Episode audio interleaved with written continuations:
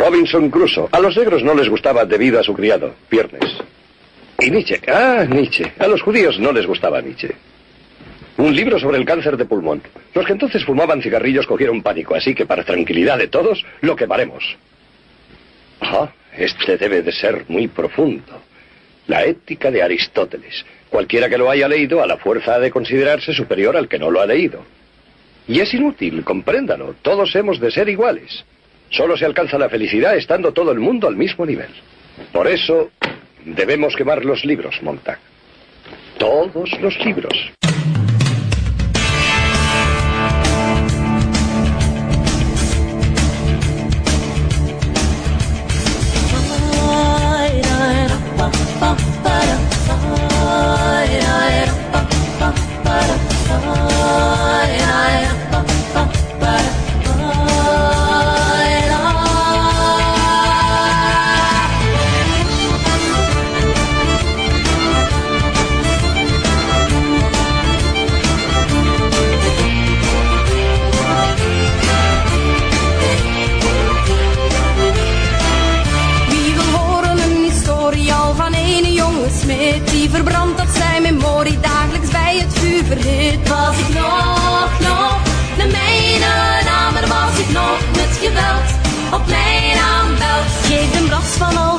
Meden, ik ga naar het Ik wil mij tot een trouw begeven, nooit een schoner vrouw gezien. Was ik nog, nog, de mijne naam er was ik nog. Met geweld op mijn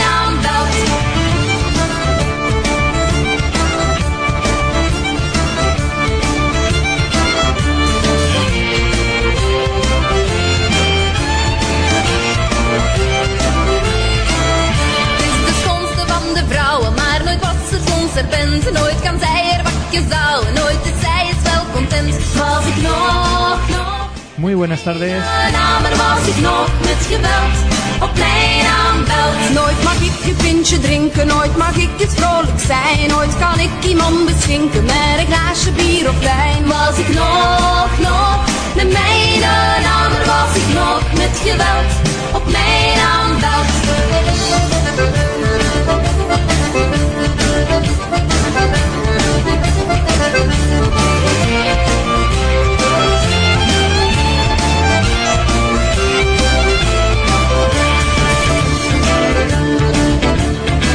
Muy buenas tardes, bienvenidos a 233 grados. Esta vez sí. Lo decíamos antes de empezar, si es que los electroduendes tienen que aparecer, no les tenemos miedo, ¿eh? Chicos, que ya no nos asustáis.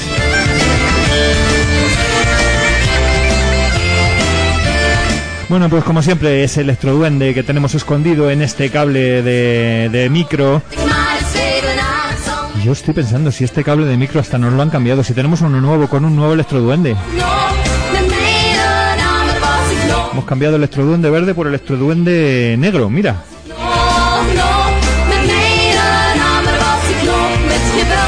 Vamos a dejar que termine la música y volvemos a escucharla, que es que nos encanta. La sintonía, como siempre, de 233 grados desde nuestra segunda temporada. Robinson Crusoe. A los negros no les gustaba debido a su criado, Viernes.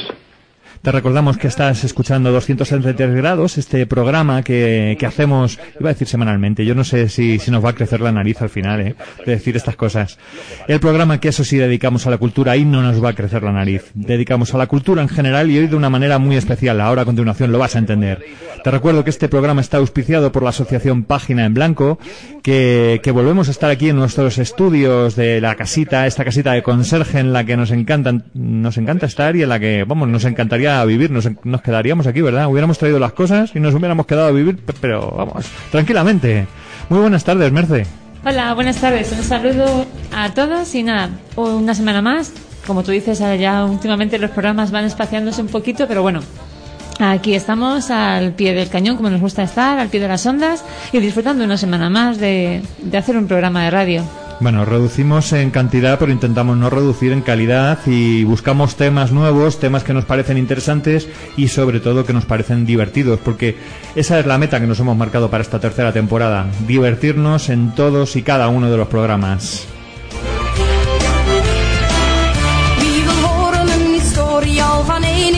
Te recuerdo que grabamos eh, todos los viernes de 5 a 7, ahí me va a crecer otra vez la nariz.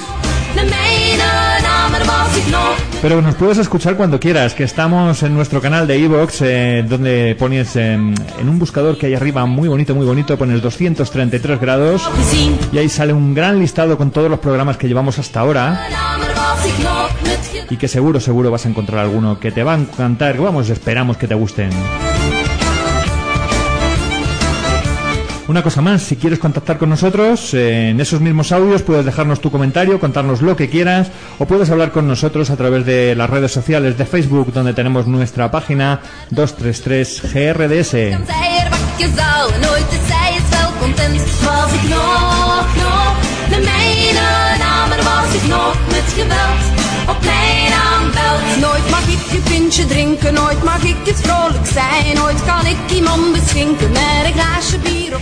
Bueno, hay algo que, mm, que solemos hacer, ya lo has notado, eh, y es tirarnos así a la piscina sin probar micro, sin hacer nada, enfrentarnos a los electroduendes así, eh, a cara descubierta, sin armas. Pero también hay cosas que solemos hacer y es eh, saltarnos el guion y, y bueno, ya lo irás descubriendo. Por ejemplo, por ejemplo, lo primero que vamos a hacer, ya que no hemos presentado de qué va el programa, es poneros el tráiler de la película, el tráiler de... Eh, averiguala tú mismo. No podíamos haber ido a cenar a un restaurante. Si quieres cojo esta mierda, la tiro por el fregadero y pedimos las pizzas. ¿Qué pasa? ¿Quieres discutir? Esta noche hay luna de sangre. La luna se vuelve roja. Dicen que vuelve loca la gente. No necesitamos ningún eclipse para eso. Es una cena, no es un examen, ¿vale? Vosotros os conocéis de siempre y yo soy la nueva. A mí no me aceptan en el grupo. Buenas. ¿Qué pasa? ¿Puedo entrar o me tengo que ir? ¿Nos gustaría que esta noche pasase algo? ¿Algo diferente? ¿Y si pasa algo mal? Peor que el aburrimiento no hay nada, te lo aseguro. Muchas gracias, cariño. Yo también te quiero. Vamos a jugar a un juego. Dejad todos los móviles en el centro de la mesa. Lo que nos llegue lo leemos y lo escuchamos todos juntos. Como no tenemos secretos, ¿no? Lleno de la gracia. ¿Será que tienes algo que esconder? Yo no. Entonces empieza tú. Ahí va el mío. Ya no hay marcha atrás. Deseo tu cuerpo. Pues empezamos bien. La madre que nos parió. Que después de 20 años descubra que no tenga ni puta idea de quién eres. ¿Tienes algo que decirme? Me tiene que echar una mano que hemos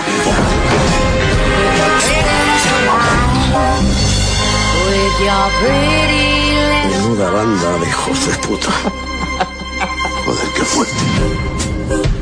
Bueno, pues nosotros que, que hemos visto la película y que nos ha divertido muchísimo, aquí en el estudio estábamos riéndonos, eh, pensando en esas escenas, eh, en esas frases que hemos estado escuchando durante el tráiler. ¿De qué película, Merce? ¿De qué estamos hablando? ¿De qué vamos a hablar hoy? Bueno, vamos a destripar, vamos a hablar la película de Perfectos Descono- Desconocidos de Alex de la Iglesia.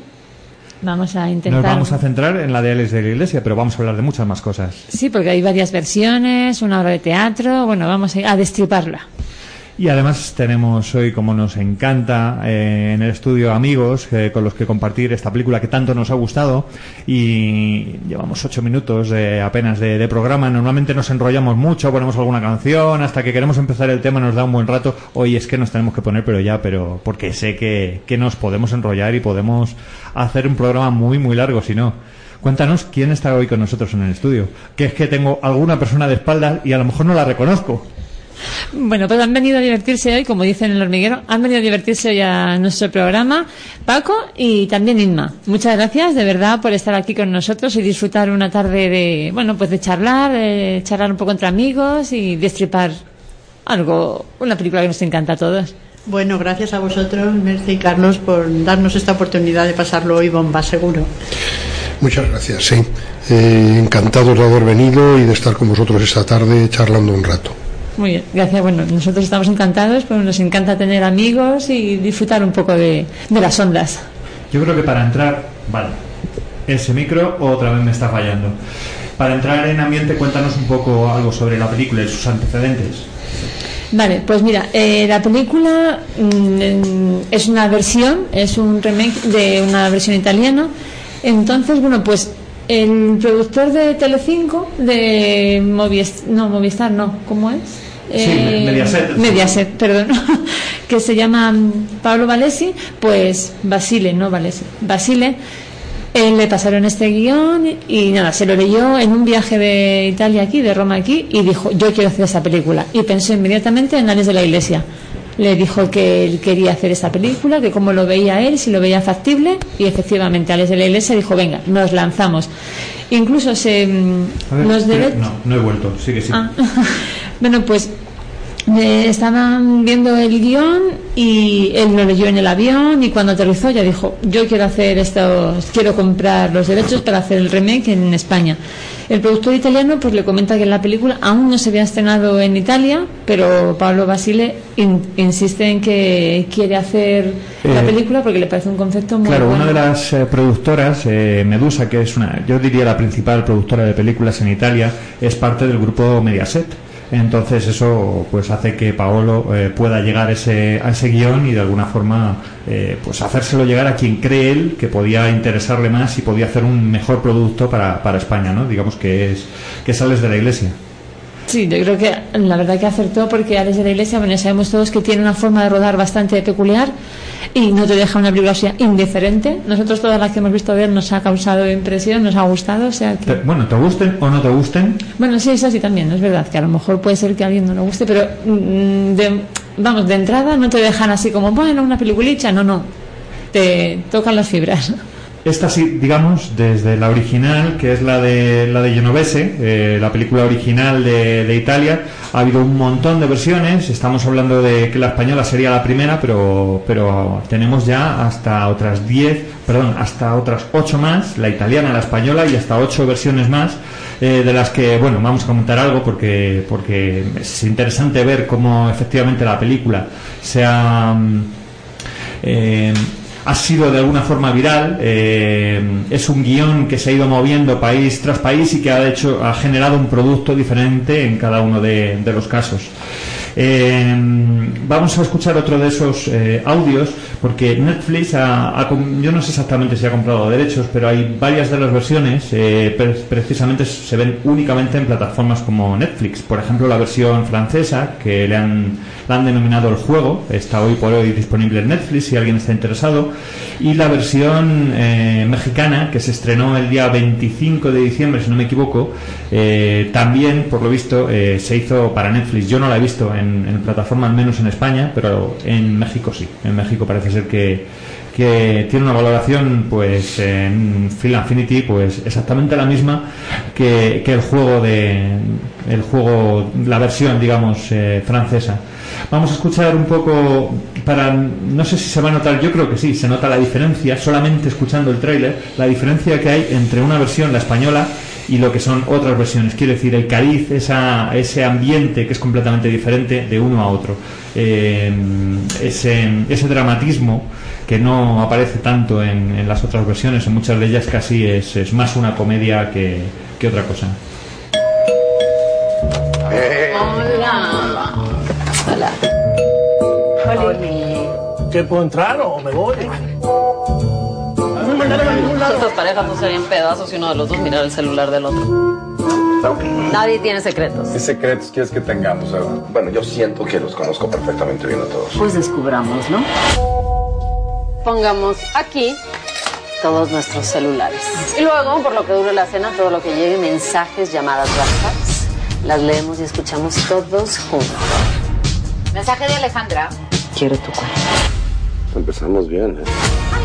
Este aparato se ha convertido en la caja negra en nuestras vidas. ¿De quién son todos esos mensajes? Tengo ganas de comer. Ana, ya. Tómalo. Dice que extraña tu beso.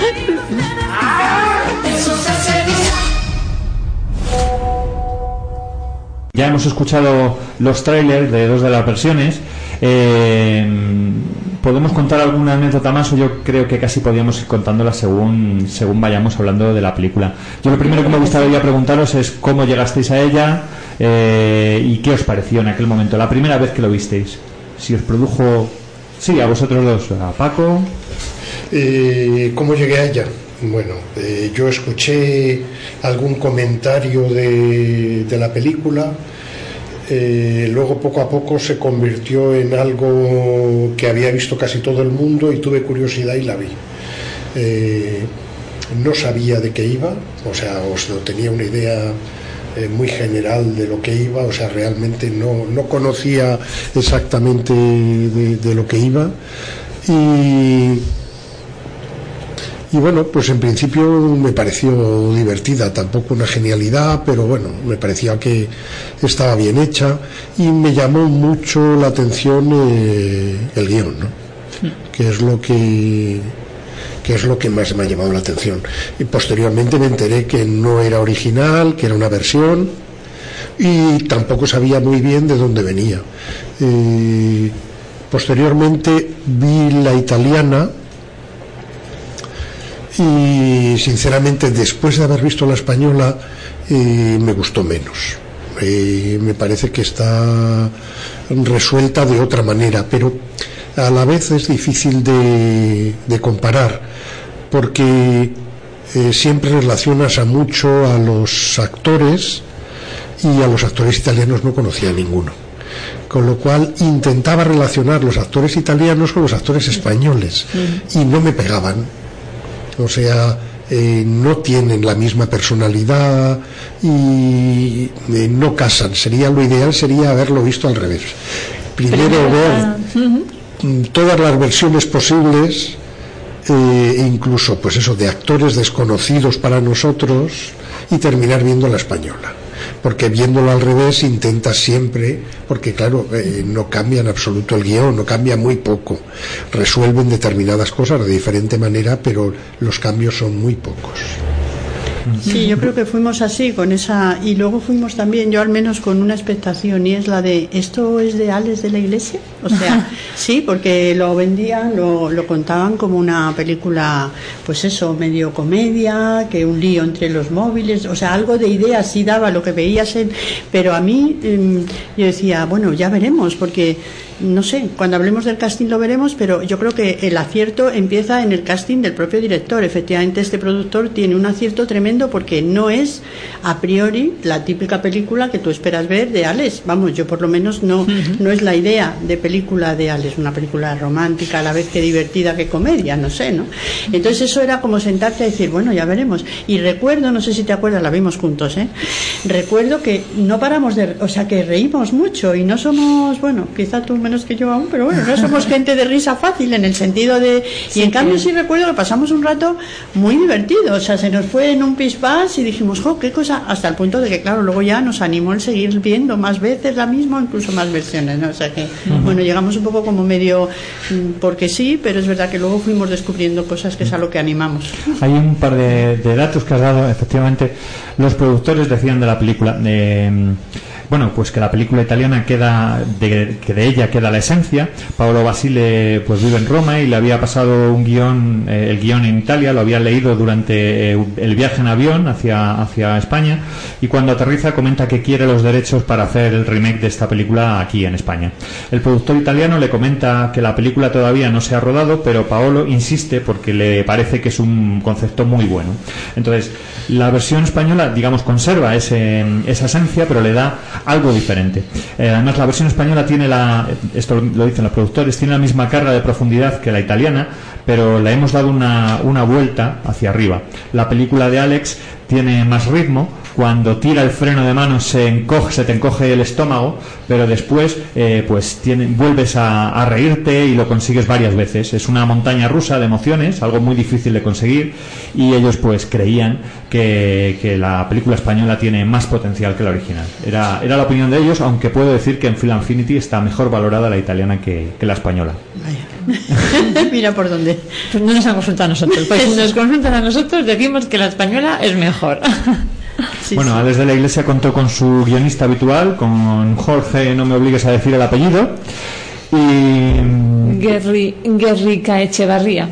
Llevan colaborando varias películas, hacen los guiones juntos y la verdad que Alex es, pues, bueno, para, para él es un colaborador y se nota que tienen mucho feeling porque bueno, la, A mí, por lo menos, esta película, el diálogo me encanta. Está. Está muy conseguido y eso, esa, ese carrusel de emociones sí, es marca Alex de la Iglesia. O sea, cuando la ves, sí que dices, ah, sí, efectivamente es una película Es- marca Alex, ¿no? Eh, y además de las que a mí en concreto, que soy de esas de o me gustan mucho o eh, las de él, esta en concreto, de las que he visto, me parece que consigue ese sello suyo de una manera espectacular y muy elegante a la vez, ¿no? A mí, Ujú. desde luego, me gusta mucho. Sí.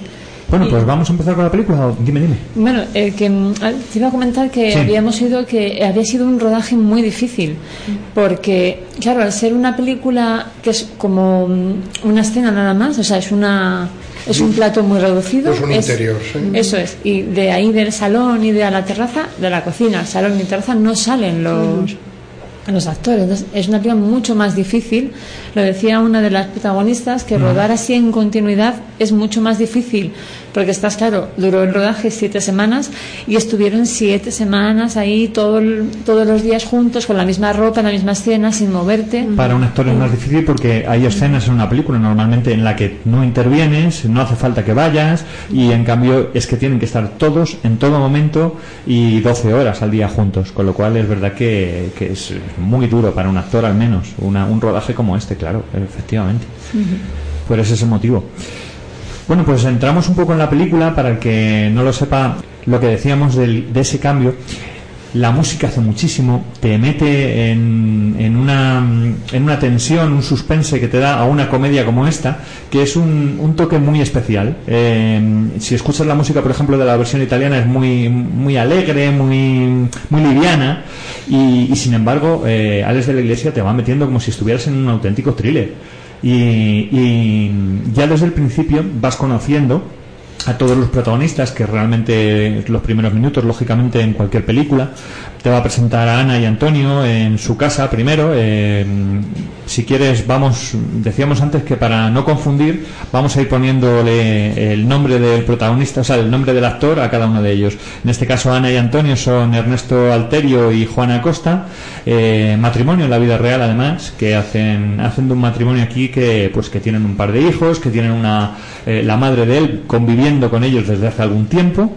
Y eso es de momento lo que, de lo poco que vas a conocer. Vas a ver que él está pendiente de su móvil, ella del suyo, e incluso ella llega a leer algo en el móvil y a continuación se quita las bragas y las deja en un cajón. ¿Vale? Ahí comienzas a ver que, que algo en ese matrimonio, pues, pues a lo mejor no funciona. No va bien ¿no? del todo, sí. Mm, a continuación conocemos a Eduardo y Blanca, que, que van en su taxi. Eduardo es el, el típico personaje, por cierto, de Eduardo Noriega, y en este caso Blanca es Dafne Fernández. Bueno, pues Eduardo es, es taxista.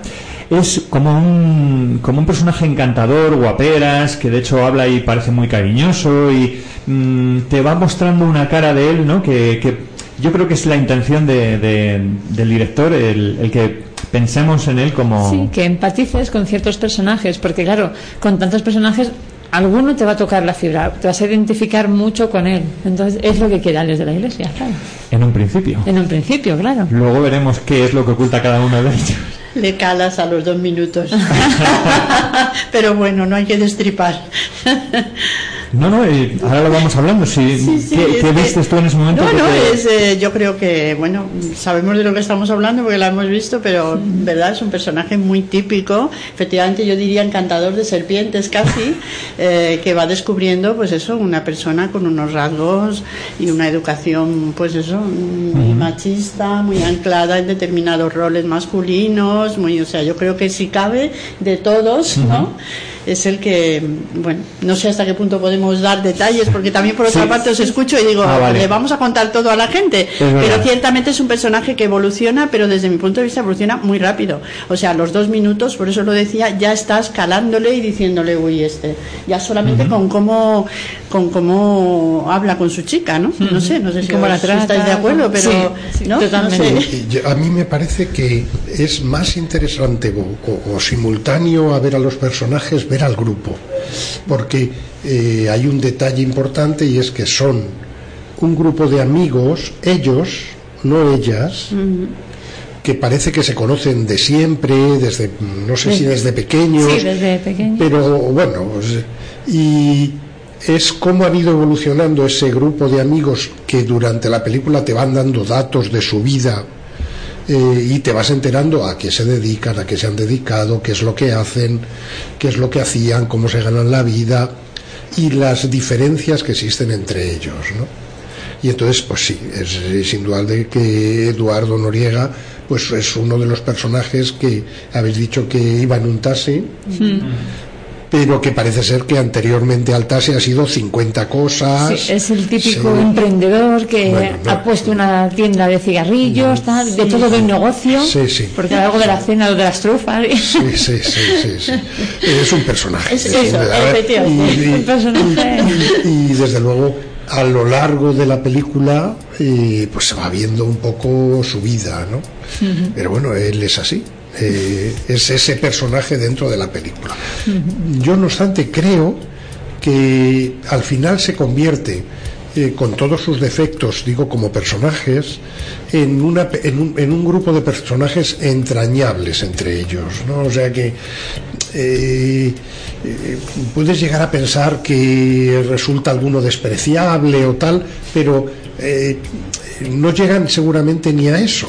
O sea que al final te das cuenta que bueno que muchos de ellos mm, son casi vida misma. sí pobre gente me entiendes o sea que con toda su fachada y no sé qué pero eh, si tuvieras que elegir alguno de ellos realmente como amigo pues no sé con cuál nos quedaríamos no o sea que O con todos.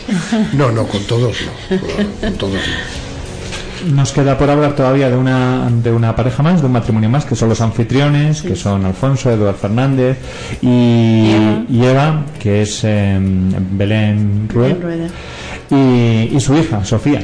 Entonces, mm, yo creo que aquí me, me ocurre lo mismo. Al principio hablan entre ellos muy seriamente, parece que hay un problema. Ahí sí que ves que hay un conflicto, que es una pareja que, parece que hay una distancia entre ellos.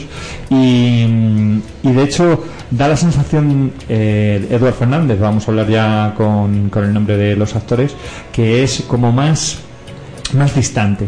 Te da esa sensación al principio, porque eh, están discutiendo sobre un hecho que ha ocurrido, el hecho de que ella ha encontrado unos eh, preservativos en, en una mochila de su hija y, y claro, no se sabe cómo, cómo los ha conseguido o de dónde han salido. lo- eso es una tontería realmente en un principio, en un principio, pero mm, pero es verdad que a él no le molesta y a ella sí, le molesta muchísimo que, que su hija tenga, tenga unos preservativos en el bolso. Y ya ves, mm, de momento él lo trata de una forma tan fría que a mí me da la sensación en ese momento de que, pues eso, de que es un poco frío, de que es una persona mm, a lo mejor que no le importa tanto lo que está ocurriendo. Es como si no le importara eso de su hija.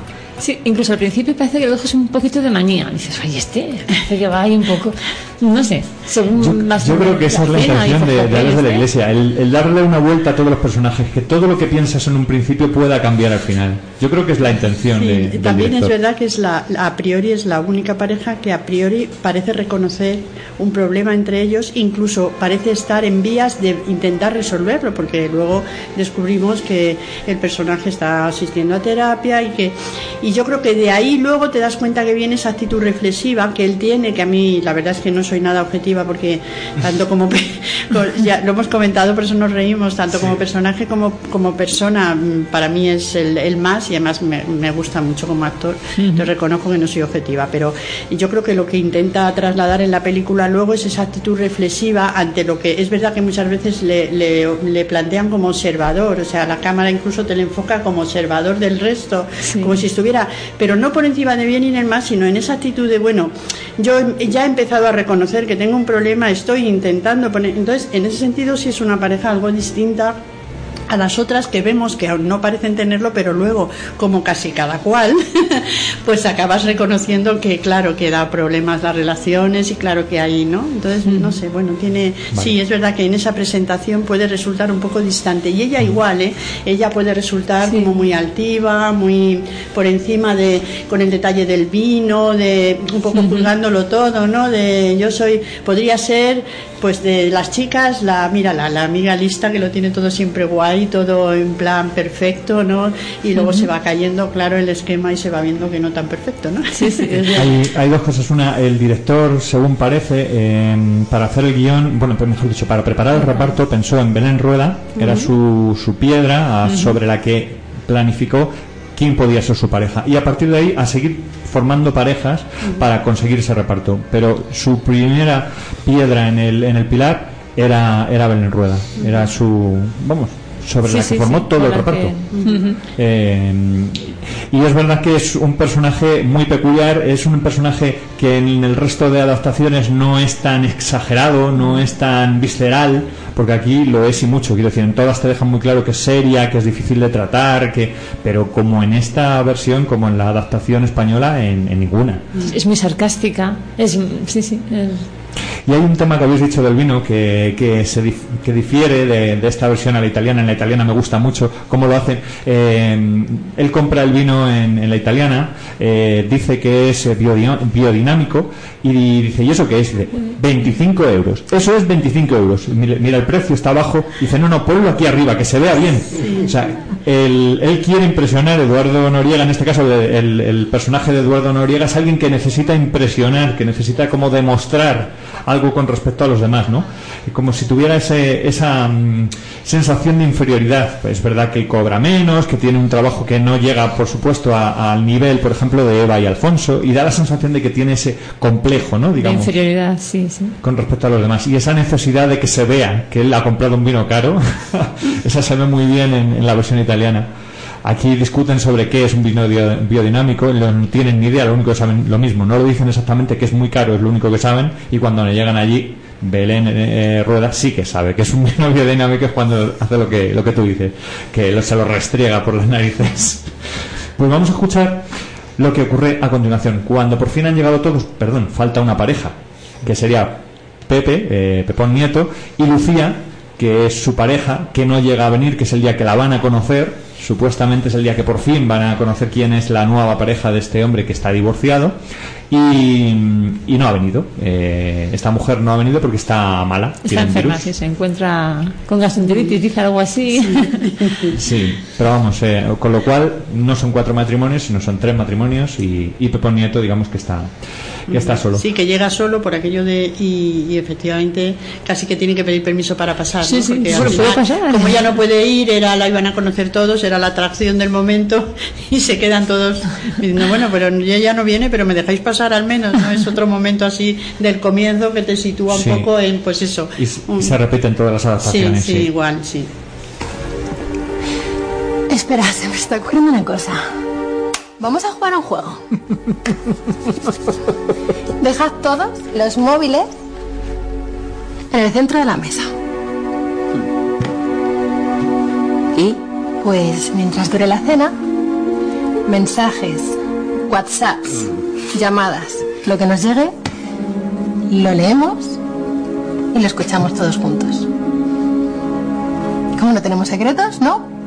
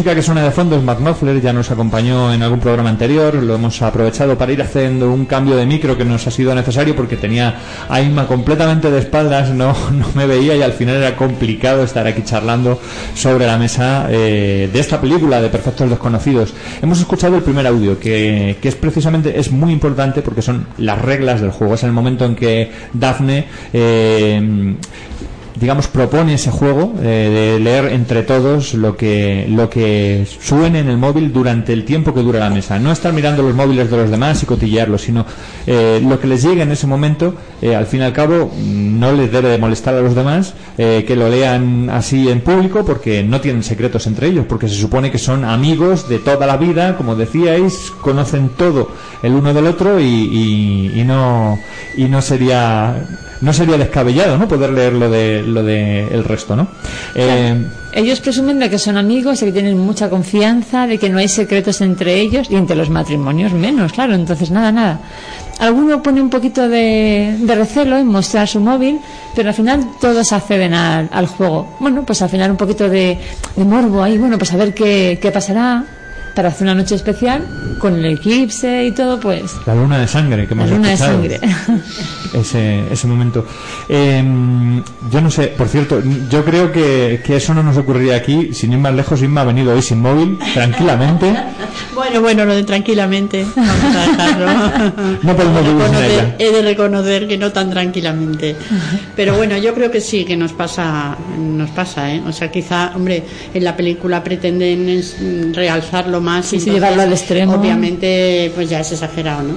Pero sí que estamos pendientes. Pero eh, siendo, parece al principio que es esto lo que te quieren mostrar, esta es otra, otro truco, ¿no? O sea, Ujú. parece que al final la película va de que, que puedes esconder a través de un móvil y al final el móvil acaba siendo algo totalmente secundario. No sé si estáis de acuerdo. Bueno, es verdad que es, es el hilo conductor porque te permite entrar en el siguiente tema, ¿no? Y lo que se iban haciendo es tocar distintos temas que son ajenos tanto para el grupo como para las propias parejas, más allá de que el elemento sea el propio móvil. A mí eso sí me, no sé, Claro. utilizan Sí. eso porque es verdad que es muy, muy, eh, pues eso, muy, pa- muy evidente, ¿no? Muy actual, pero realmente puede- el mismo juego podría darse de mil maneras porque lo de menos es el móvil, sino que es el hecho de que siendo conocidos también somos perfectos desconocidos.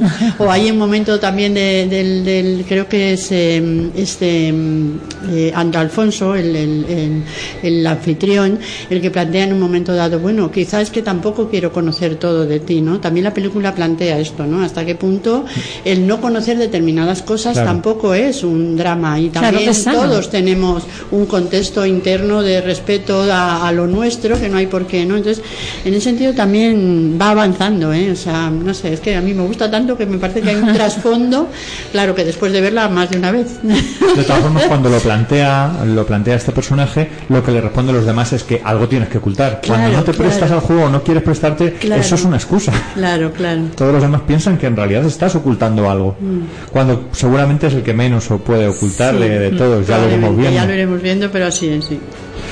Hay algo más, hay unas cuantas cosas. eh, vamos viendo durante ese tiempo, efectivamente, eh, lo que decíais, cómo es cada uno. eh, el tema de ellos se conocen, tú no, lo vas a ir viendo como eh, él propone lo de las trufas. eh, él propone que podría dedicarse a, criar, a, plantar trufas en la pedriza, donde tienen una casa. En cada adaptación dicen un sitio, claro.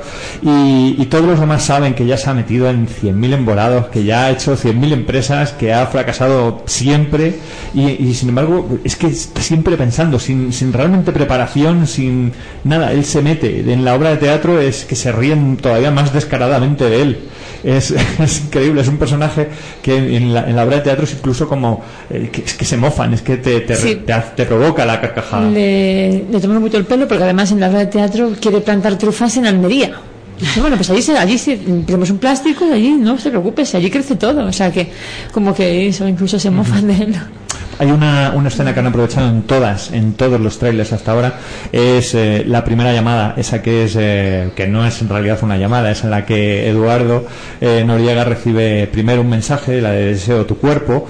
En, en la obra de teatro lo que le dice es que quiero volver a- contigo a la parte de atrás de tu taxi o algo así. Y, y claro, dice, no, si taxistas hay muchos. Esto no será para mí. Luego finalmente reciben la llamada y todo el mundo expectante. No, no, tienes que cogerlo, tienes que cogerlo, le dicen los demás. Está claro que, que hay morbo, ¿no? Quieres saber qué, qué es lo que ocurre allí, ¿no? Eh, esa es una parte interesante que, a lo mejor no lo hemos pensado demasiado y es exactamente el morbo que pueden tener todos los demás de saber de verdad qué secretos puedas tener. Porque lo dicen varias veces, es, tu caja negra, ¿no? En el móvil escondes esas cosas. Ahora antes las tenías en la cabeza, las metías en tu agenda o en tu cartera. Ahora no, está todo en el móvil. Entonces existe cierto morbo, se- yo creo que se nota cierto morbo en, los demás, en querer saber, en obligarle a, eh, obligarles a participar a los demás, a par- a aunque eso suponga también des- poder desvelar los tuyos, pero querer saber un poco de los demás y obligar a que lo cojan, ¿no? Yo creo que ese morbo de saber de, tus propios amigos es algo que se ve. Yo creo que sí, que todos llevamos dentro un poquito de cotilla de vieja del visillo y queremos saber un poco ahí de todo lo que pasa alrededor, todo lo que pasa. Ay, pues mira este, ay, pues salía con no sé quién, vamos. O sea, que todos nos gusta enterarnos un poquito de la vida secreta de los demás. Hay una cosa que es in- indudable y es que es una película y hay que darle una carga. Sería imposible en esas dos horas que un grupo de siete personas generen tantísimos problemas porque es que es imposible, con lo cual hay que comprimir un montón de cosas en dos horas que no serían normales. O sea, en condiciones normales dejarías el teléfono ahí encima y la inmensa mayoría a esa hora ni sonaría.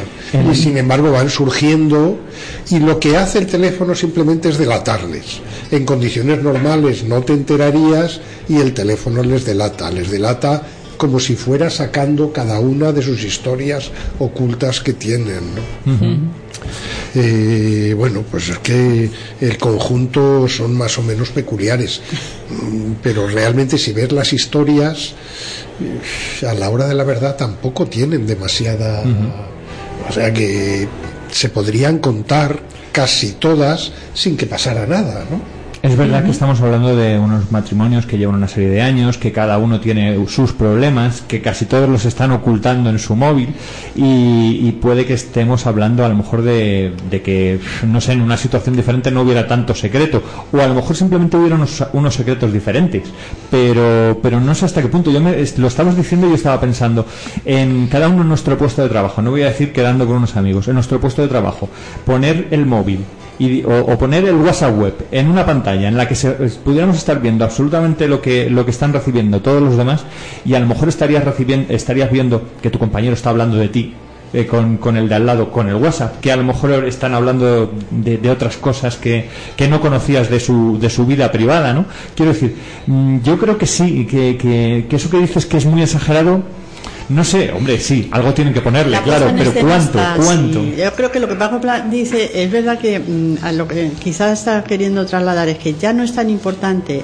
lo que plantean, porque es verdad que algunas, hombre, otras quizá no tanto, ¿no? Pero la mayoría de las historias que ocurren se, mm, podrían contarse porque, bueno, son cosas que le pueden pasar, de hecho seguro que pasan a cualquiera, y es el hecho de no ser conocidas los- lo que las hace Claro. espectaculares, o sea, porque si yo quedo contigo y te cuento, pues eso, mm, no vamos a, bueno, ya iremos avanzando en la historia, ¿no? Pero oye, pues fíjate, resulta que tal, pues hombre, te quedas un poco así, pero bueno, pues oye, pues esto es la vida, ¿no? Pero lo que más me está doliendo, lo que más está ayudando a adquirir la categoría de drama es el hecho de que siendo amigos de toda la vida, tú me hayas ocultado a mí esto.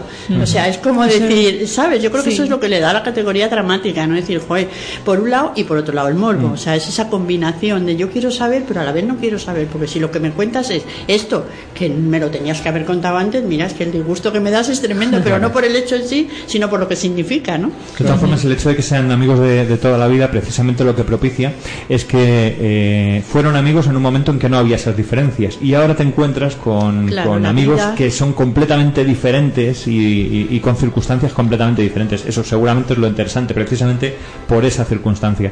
Y eso se ve muy bien cuando van a hacer el brindis. Hay un momento en el que van a hacer un brindis eh, para esa cena y alguien propone brindar por, por los hijos. Los hijos. Y claro, eh, uno dice, ¿y por qué por los Y- hijos? y los que no tenemos Y- hijos, y ¿qué los que no tenemos hijos dicen, Sí. pues por, eh, es que cuando mi hija me dice que, que soy la mejor mamá del mundo, eh, soy la mujer más feliz. Y la otra que tiene una hija adolescente le dice, ya, pues cuando tenga, cuando sea adolescente ya verás tú si te va a hacer la mujer más feliz. Al final, cada uno, eh, ante eso, tiene una circunstancia completamente diferente y probablemente no serían tan amigos si se hubieran conocido en, en ese momento, si no fueran amigos precisamente desde la infancia. Yo creo que es un momento en el que se nota esas Sí, diferencias. por eso, porque además se conocen, realmente es verdad que se conocen, o sea, se conocen en, en sus, antes lo decías, conocen cómo es Eduardo en el sentido de que es el emprendedor que nunca, joder, si ya te conocemos, o sea, sí que conocen su, for- porque por eso, porque es verdad que es un grupo de amigos que se conocen de, de mucho tiempo. Lo que no conocen es la evolución de la vida en un momento dado en cada uno de ellos, ¿no? Que por otra parte te preguntas, bueno, pues también es normal porque tampoco tenemos que... Pero bueno, adquiere esa categoría porque evi- evidentemente, como dice Paco, es una película, claro, y no tenemos que olvidarnos que van buscando. Claro, o sea, es que si en esta película Pero que está el- conseguido, vamos. el desarrollo fuera temporal, fuera normal, claro, sería aburridísima. Pero claro, hay que provocar que todo suceda en dos En horas. esas dos horas. En realidad, eh, estoy seguro que si apareciera, como decía Carlos, eh, en un monitor eh, el WhatsApp de cuatro o de cinco compañeros de trabajo, te enterarías de cosas absurdas. O sea, que es la conversación con el hijo, con el no sé qué, y cosas, la comida, la compra, cosas sin ninguna importancia. Bueno, bueno, bueno, déjalo ahí. No sé, ya. No sé, no sé qué tipo de compañeros tenéis. Por Dios. Sí, sí, sí. Vamos a no. tener que ir tú y yo a ver qué se cuenta Bueno, ahí no, porque... sí, a mí me da exactamente igual los compañeros que tenga, porque lo poco que les conozco, desde luego, no me dan para estas historias. Pero bueno, hay cosas en la película que aparentemente son muy inocentes, como el hecho de que le envíen un email desde la agencia de viajes y sin embargo provoca una polémica. Bueno, todo puede provocar una polémica. Si te das cuenta, y ahora según estabais hablando, eh, hay parejas que no generan ninguna polémica en realidad. O sea que Eduard Fernández y Belén Rueda, las cosas que surgen a través del teléfono no son un problema, ¿me entiendes? O sea que eh, son cosas muy normales. Bueno, sí, bueno, Yo no, de una psicóloga, que es... No, no, no, no, que eso viene después. Ah, vale, me callo. Perdón, perdón. Además es el siguiente audio. Ah, vale. Pues venga, pasa si quieres al siguiente audio y empezamos a darles. Bueno, antes, antes, antes, solo una cosa, nos saltamos, eh, nos saltamos un audio de una llamada que no lo vamos a poner, que es el de Pepe, precisamente, en el que su hermana, pues le, a- al coger la llamada, él avisa eh, que estás en altavoz. Y, y en ese momento no le das importancia, no creas que tenga unos grandes secretos. De hecho, como al final descubres que sí que les ocultaba algo y es que tenía un- una oferta de trabajo en Valencia y no se quería ir hasta Valencia a trabajar y, eso a los demás parece que les molesta, ¿no? El, hecho de, de estar en paro y rechazar un trabajo eh, desde Madrid a Valencia, eh, pues como ya les molesta no buscan nada más en, en esa llamada, ¿no? Pero digamos el hecho ya de que le diga a su hermana que estoy en altavoz, que sí, estás en sí, altavoz, sí, sí, cuidado. Cuidado lo que vas a decir, eh, ya te dice que hay algo más, Sí. ¿vale? Eso, en el momento yo creo que no le, yo tampoco le yo no, yo, vez. eh, además me pareció muy razonable que no quisiera irse a vivir a Valencia para ir a dar dos clases dos días a la semana, aunque eh, tardará tres horas en No, pero llegar. ese- es el hecho, eh, antes que eso, Paco, es el hecho de decir, ¿quién no ha- yo lo he hecho, ¿quién no ha hecho eso para alertar? Para alertar en el sentido de, eh, bueno, mm, Cuidado con lo que voy. Voy conduciendo, pues mira, voy con fulanito que voy a tal, o sea, ¿no? Y lo hace de una forma discreta, pero- Claro, entonces, hombre, más que nada porque yo qué sé, no vaya a ser que es, en fin, pues eso, la vida íntima de cada uno, ¿no? Sí, sí. Y entonces él lo hace y es verdad que solo el hecho de decir, estás en altavoz, es decir, a ver qué dices, que estamos Eh. en, ¿sabes? Es como... sí, sí, sí, es verdad. Bueno, pues esa llamada va antes y, y ya provoca una polémica, lo que, lo que decía Paco, efectivamente, que, que hay, tú opinas como Pepe, que a ver, eh, para un trabajo así, irte hasta Valencia, que para otros a lo mejor no supone dinero el ir, como le dicen, en el AVE, ir y venir un par de horas, para Pepe probablemente sí le suponga tiempo, dinero y que no le merezca la pena, claro. Es, una de las primeras polémicas, digamos, que, que surgen durante, durante la velada, ¿no? La siguiente llamada ya es el teléfono de Eva. Vamos a escucharla. ¿Llamada? ¡Uy, mi padre! Aquí sí, por favor, todos callados, ¿eh? Sí. Pon el altavoz. Hola, papá. Hola, cariño, ¿cómo estás? Muy bien. Cenando con unos amigos. entonces no te quito mucho tiempo. He hablado con Estremera. Dice que la operación la puede hacer también en Barcelona. Él va dos veces al mes y se queda en el Majestic. Te mando su número y así puedes hablar directamente con él. Vale, gracias. Dale un beso a mamá. Vale, un beso. Chao.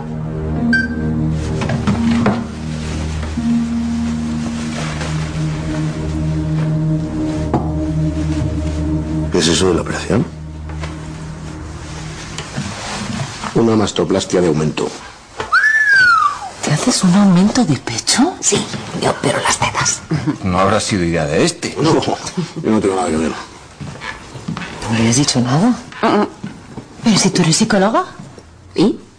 Las psicólogas no se aumentan los pechos. Dicho así sí que suena un poco raro.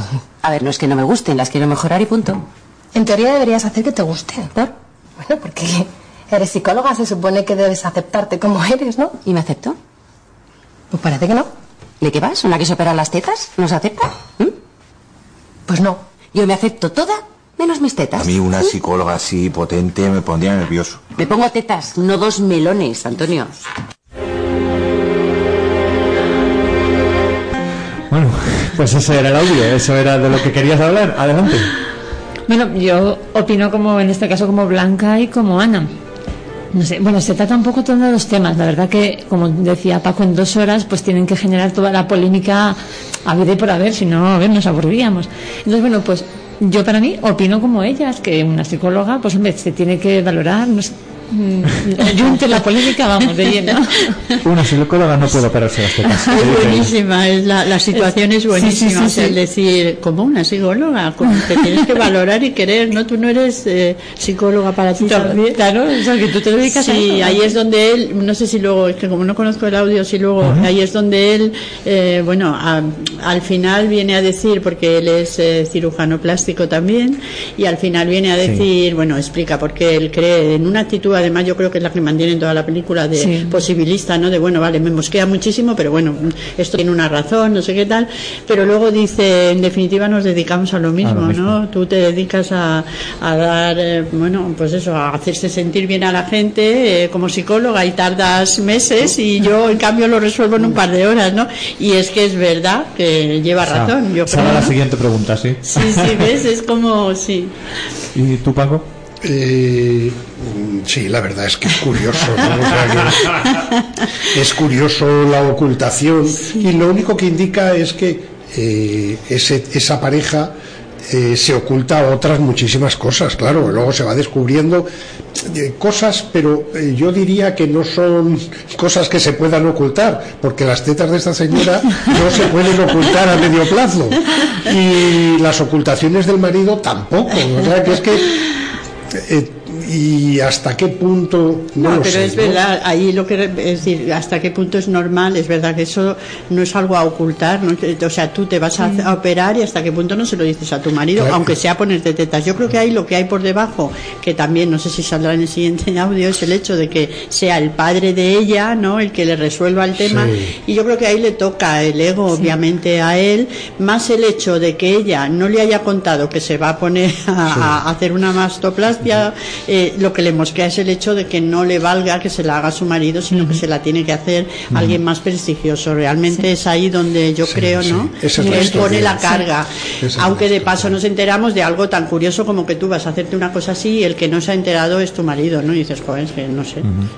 Hay algo, efectivamente, en el personaje de Eduardo Fernández te van introduciendo en el hecho de que como él tiene ciertos mm, complejos de inferioridad eh, ante su padre, o sea, ante su suegro, por ejemplo, por el hecho de que él es médico, es cirujano, pero de como si fuera un cirujano menor, no Un- Sí, de una nivel, especialidad sí. menor, si no tan importante. Bueno, realmente pensémoslo, nosotros igual lo consideramos así. Socialmente no vemos a un cirujano plástico a este nivel como a un cirujano que opera un corazón. Quiero decir, y eso es lo que él muestra también en la película. Dice, claro, es que yo soy algo menos, porque aunque he estudiado una carrera de médico, pero me he quedado en, ¿cómo dice? En operar tetas operar a- a cajeras, culos a cajeras. a cajeras, ¿no? Sí, pero Así, cajeras, sí, algo así. sí, ¿no? Y entonces dice, no he llegado al nivel de tu padre, efectivamente, muestra ahí esa... Pero sí, es el primer choque, la primera llamada curiosa que da pie a decir, ostras, estos ocultan, como dice Paco, claro, más cosas y cosas Sí, más. que- Obviamente ahí tienen una relación muy tirante, ¿no? Ujú. Sí, se ve que es una pareja que lleva ya muchos años junta, pero que hay un, un cierto sentido de inferioridad de él. Yo, sin embargo, no creo que, que él, él está dolido, pero no creo que sea un problema de, de que se De siente complejo. inferior. Inferior, de complejo. Él, yo no creo que.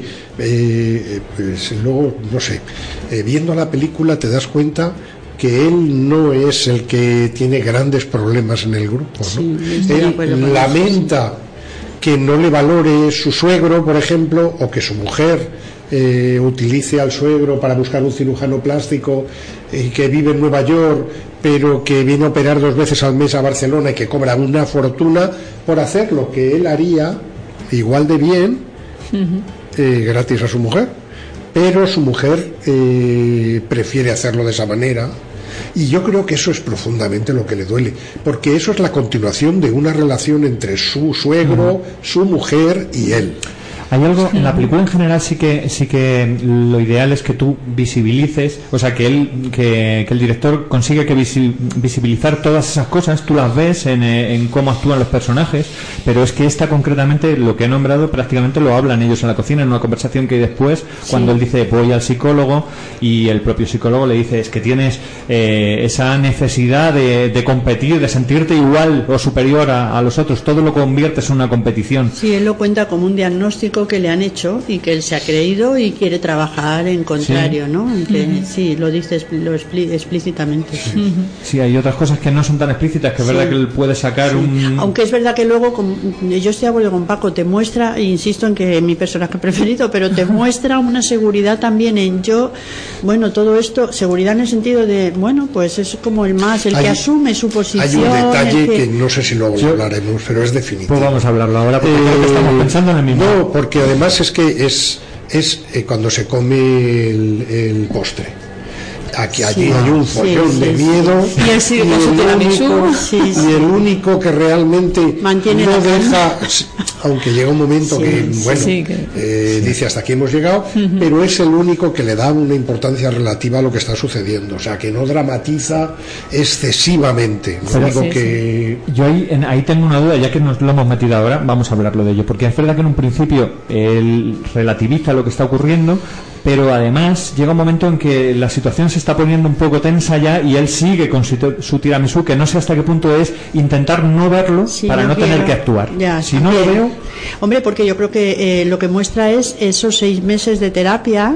Ella se lo dice, o sea, ella le dice, no sé si es la, ahora ya no sé si es la mujer o es, se te notan los seis meses. Hay un momento en la película que dice, sí. cuando Claro. dice se te notan. Y yo creo que lo que hace es un esfuerzo de contención y de analizar, y, o sea, está mostrando que él está ya en camino. Es lo que yo decía un poco al principio. Me parece que es, es la pareja que sabe que tiene problemas, que es verdad que tienen problemas, pero están en camino, más él que ella, de, y se le nota a él, se le nota en esa calma que se procura a sí mismo, diciendo, porque es verdad lo que dices, Carlos, yo creo que es forzado, o sea, diciendo, tengo que mantener la calma hasta que llega un momento, sobre Que todo no. cuando él, cuando este, mm, ay, que se me el nombre. Alterio. Sí, eso, sobre todo cuando el que, Antonio, es que quería Ah, llamarle ah, porque le, perdón. va ta- el- el- le va también el, eh, cuando ya empieza a ir detrás de la mujer Sí, y a sí. resultar incluso violento con ella es cuando él dice hasta aquí, ¿no? Y ya Sí, pega sí. una voz y dice esto se ha acabado, ¿no? Pero está haciendo un esfuerzo de contención probablemente porque lo paga en terapia semanalmente, ¿no? No sé. Además,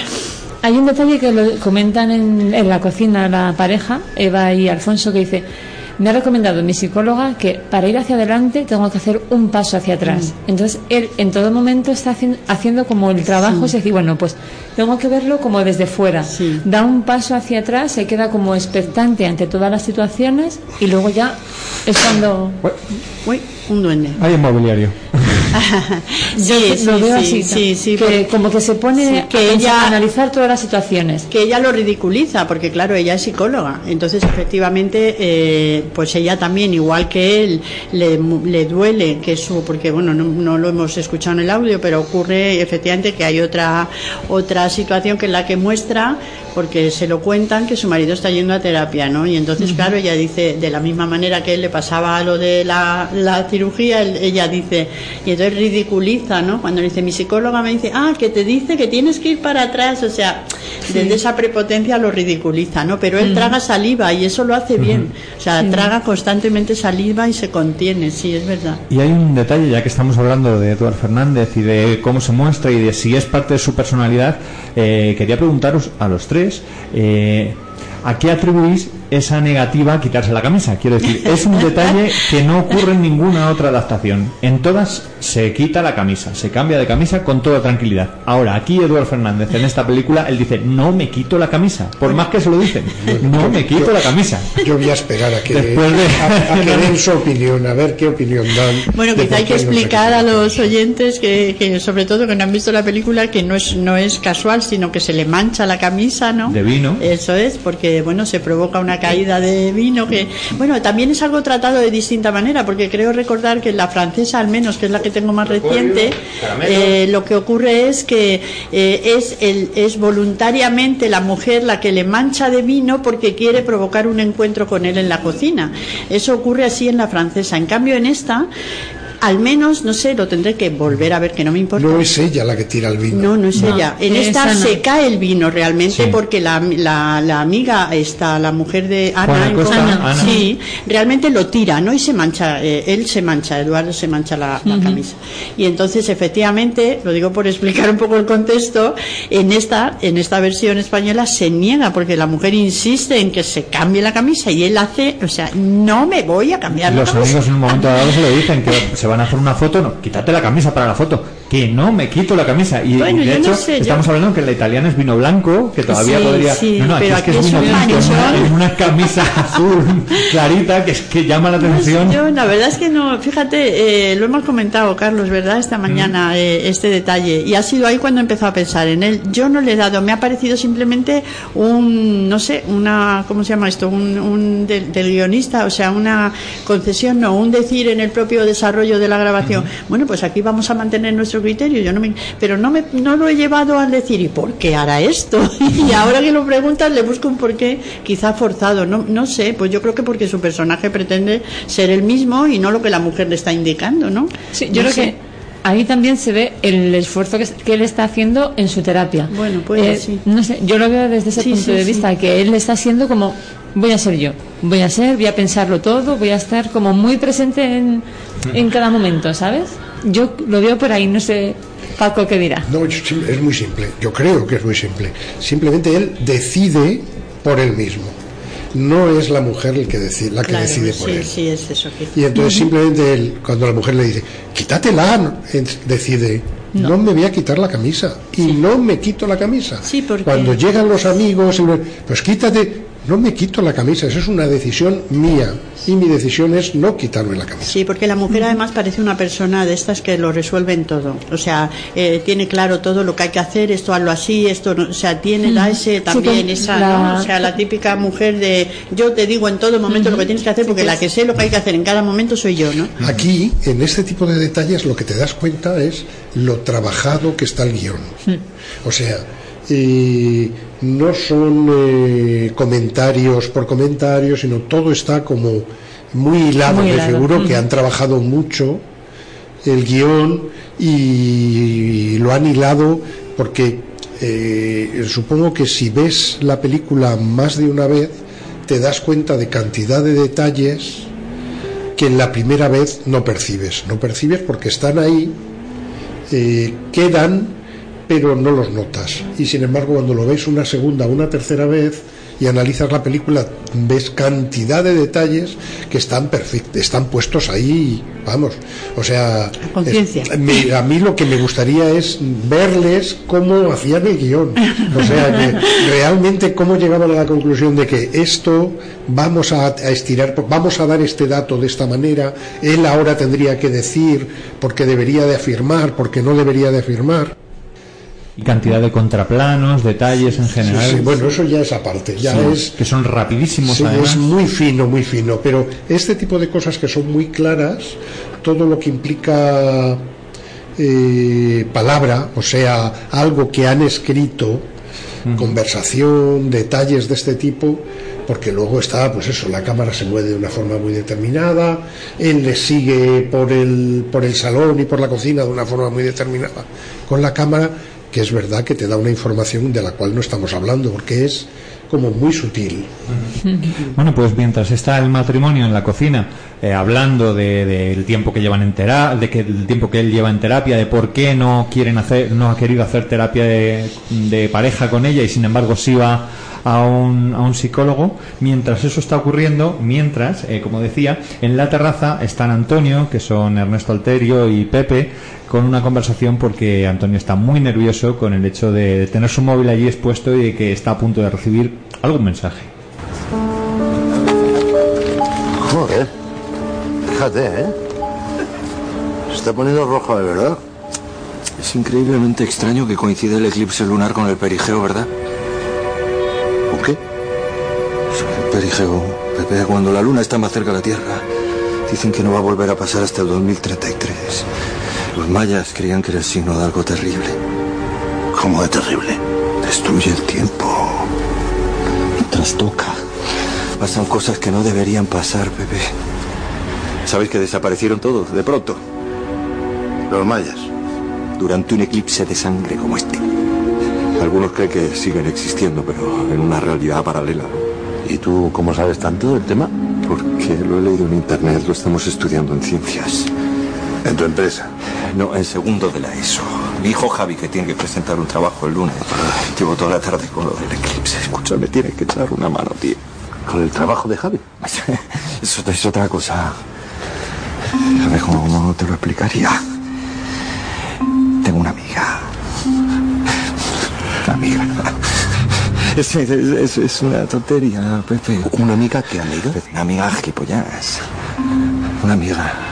El caso es que, que toda la noche, es eso de las 10, ella me manda Un mensajito de buenas noches. una foto. ¿Una foto qué foto? Te a tomar por culo una foto suya. Joder, Antoñito, qué movida. Pues sí, Pepe, pues sí. Joder. ¿Y yo qué quieres que haga? A ver, Pepe, los dos tenemos el mismo móvil. Estamos sentados el uno al lado del otro. Nos cambiamos los teléfonos. Tú coges el mío. ¿Quién se va a dar cuenta? Ya. Solo para cuando llegue la foto, luego te la devuelvo y ya está. Y ya está. O sea que la foto me llega a mí. ¿A ti que más te soltero? No, no, Antoñito, ya no. Bueno, pues es que la música te da la tensión, sientes de alguna forma lo que él está sintiendo en ese momento Antonio, yo creo que es el que puede tener esa tensión por lo que va a ocurrir.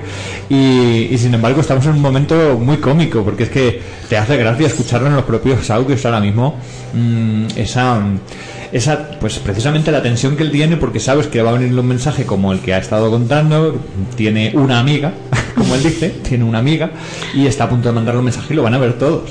Entonces su, su plan es ese, eh, cambiarse los móviles y que ese mensaje de una chica le llegue a ese amigo que tiene que soltero entre comillas, puesto que la eh, su novia, su pareja no está no está en la en la cena.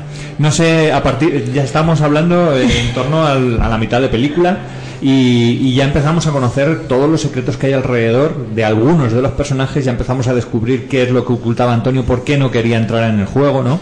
Y qué os van pareciendo los personajes. Según estamos ya en, a mitad de película, empiezas a conocer algunos de ellos, todavía no, has- no empiezas a sacar conclusiones, aunque todavía no ha entrado el nudo, no, no se ha apretado, que luego veremos que se va a apretar muchísimo más. ¿Habéis sacado conclusiones a esta altura de la película? ¿Tenéis algún personaje que, Hombre, a ver, a mí con, con hacerme mucha gracia Alterio, porque bueno, es que además es un cómico de primera, es que volvemos a lo mismo, nos, lo hemos dicho, pero es que el casting es, mm, o sea, yo creo que, no sé si empezó con Belén Rueda, fíjate que cuando lo has dicho me has dejado un poco así, porque, bueno, no le quito el mérito como actriz y esta película está muy bien, pero no es precisamente mi actriz preferida. Pero yo creo que uno de los éxitos también es el casting, o sea, de verdad que son muy buenos actores también por lo que dice Paco, los conocemos, cono- pero están, entonces claro, Alterio es que es tan buen humorista, o sea, tan buen cómico, pero a la vez eh, es un personaje como personaje muy, a mí, me- muy vomitivo en el sentido Mm. de muy rechazable, ¿no? Porque efectivamente ves que es el que a nivel, eh, como hombre, mm, bueno, es el que, eh, no sé cómo explicarlo, como el que más eh, abusa y abunda en eh, la mujer objeto. Lo estoy, haci- lo estoy también utilizando en plan película, pero realmente es así, ¿no? Es decir, la foto tal, como luego, bueno, ocurren más hechos, ¿no? Como luego eh, aparece la hija de ellos y como la mira.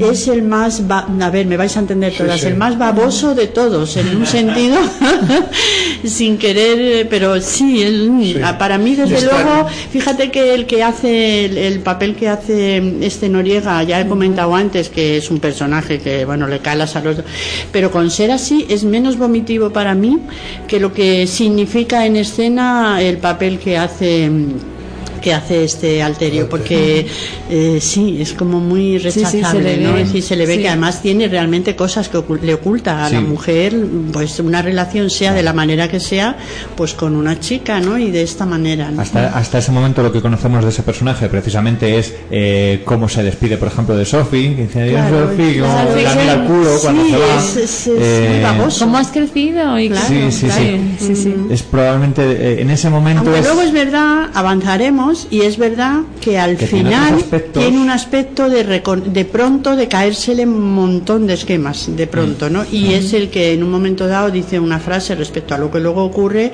determinante, ¿no? En la película. Pero en su ser como personaje al principio, yo empiezo a rechazarle desde que ya empieza con ese... mm, ese- Pero es que yo creo que lo han creado así. Sí, o sí, sin duda, un Realmente es que, vamos a ver, en, eh, el que no haya visto la película, después de oír el corte este que hemos oído, eh, Se hace una idea, el- claro. pero además el Pepón Nieto es que es entrañable. Sí. Por eso le han elegido, porque mira que hay actores, pero han elegido para ese papel a la persona. Es que es difícil a lo mejor encontrar a otro eh, eh, con esa carga y, y ves la conversación y, y es que, claro, es cómica a la vez, eh, sobre eh, las fotos que va a recibir y que parece ser que recibe todas las noches de una señora. eh, tampoco se sabe muy bien qué es lo que hay detrás, porque no se da más, más explicación. Y una señora no, porque, porque de hecho le pregunta... Sí, sí, es verdad que es una chica. Una chica, además Sí, le sí, sí, sí, sí, sí. Porque le dice que la última foto que le ha mandado es una chica con un pijama de Pluto. Dice, pero vamos a ver, ¿qué años tiene? O sea, Sí, sí, bueno. Es más joven ya de se lo que está, Sí. es más mayor de lo que parece, le dice. Sí, sí. O sea, que ya le están viendo que, bueno, pues que es una persona que le gustan las mujeres, pero le gustan las mujeres muy jovencitas, le gustan Sí, posiblemente. Y ¿no? desde una, eh, de una- le gustan las mujeres desde una óptica de mm, manoseo, Sí. de, ¿sabéis? Esta cosa así. Entonces es lo que en un principio rechazas. Lo hace muy bien, ¿eh? Porque lo ha- la verdad es que borda el papel, El y es que sí. es, a veces te hace reír, a veces te hace rechazar, le dice este tío es imbécil, a veces genera unas situaciones súper cómicas porque es que es una ahí artista está, es que es increíble, muy- es, que es muy bueno. Y tiene un guion, claro, muy Claro, y adaptado. tiene un claro. guion muy adaptado a su personaje o, o han buscado justo al actor. Por eso digo que es que la tarea de casting y de. A mí me parece que ha estado fenomenal, empezando por el propio director, ¿no? Entonces, pero hace un papel, la verdad que. En fin. El, el- el haber puesto este, este audio te- tenía un sentido y es que a partir de ese momento esa tensión que te va a generar todos los mensajes que suenen a partir de ese momento vas a pensar puede ser este es que en cualquier momento va a llegar esa foto y va a encontrarse en una situación en la que cómo explicas una foto como esa o vete tú a saber qué foto le va a llegar ese día porque Claro. un día le ha llegado un pijama de Pluto pero es que no sabes qué le va a llegar ese Claro. día ¿no? Lo que llama la atención ahí es, sabiendo, que luego descubriremos por qué, pero sabiendo Pepón, eh, Pepe, eh, lo que le puede esperar, a él, o sea, mm, eh, no le preocupaba porque le podía haber dicho, tío, no te dejo mi móvil porque Por va a ser esto. peor el remedio Ujú. que la enfermedad. Claro. No, es, ¿cómo me puedes estar pidiendo esto? ¿Cómo puedes ser tan, tan desleal con tu Con tu- mujer? ¿Cómo puedes ser tan, no? En vez de, a mí a mí eso, siempre que lo veo me llama la atención que en ese momento no diga, que no, que no, Pero tío, que es- lo peor que te puede pasar es que cojas mi móvil, ya lo verás, ¿no? Es que Pepón Nieto No es que entrañable. Sí, o sea, sí, es como realmente que- Es el bueno, es el. es capaz el de hacer amigo, eso sí. por el No, y no amigo que y asumirlo. Y el miedo a Y el miedo a que descubra su secreto Porque también. hay un momento, hay un momento cuando me voy a adelantar demasiado. Cuando está sonando el teléfono, se puede descubrir todo en ese momento Claro. cuál es el secreto de, de Pepón Y Nieto pone- y, y le miran, Sí. se miran los dos y se ve que hace que no con la cabeza. O sea, eh, no, no de una forma muy descarada, pero se nota que no quiere Claro, el hablar sí, porque sí. se va a descubrir de Él, verdad. él secreto. realmente guarda un secreto, él sí que guarda un secreto consciente de que guarda un secreto muy grande. Quizás los demás secretos no lo son tanto en la medida en la que son, pero él sí es, ¿no? No, Ernesto Alterio guarda un secreto muy grande. yo no Bueno, sé si mayor, sí. No sé si mayor o menor.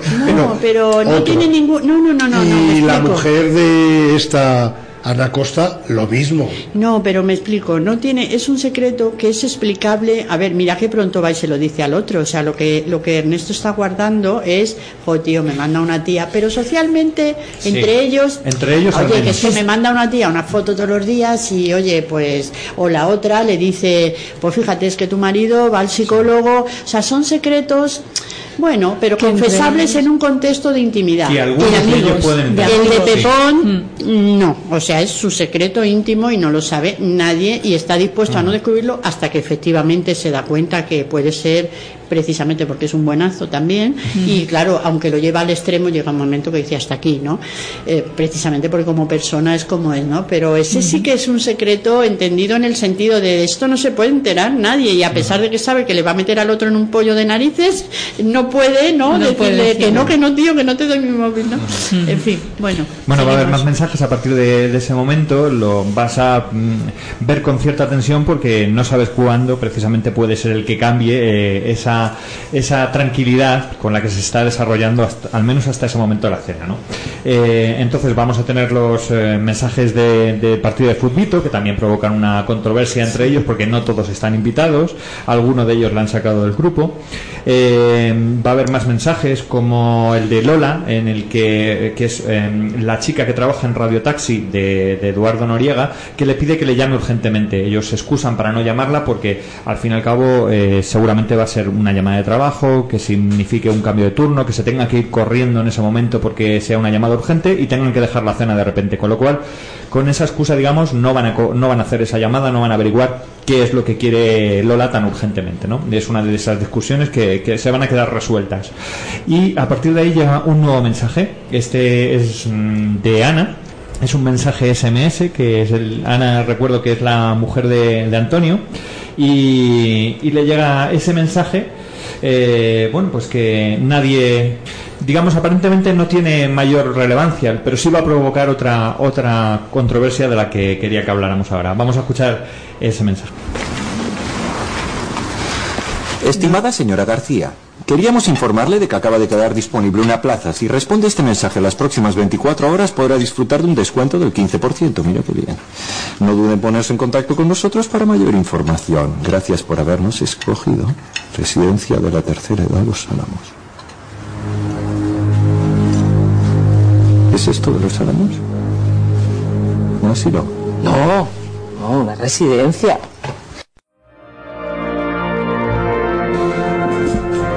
Bueno, pues ese era el audio que escuchábamos eh, hasta que ha saltado la música de fondo que hemos puesto, por cierto, lo recuerdo, Mark Knopfler.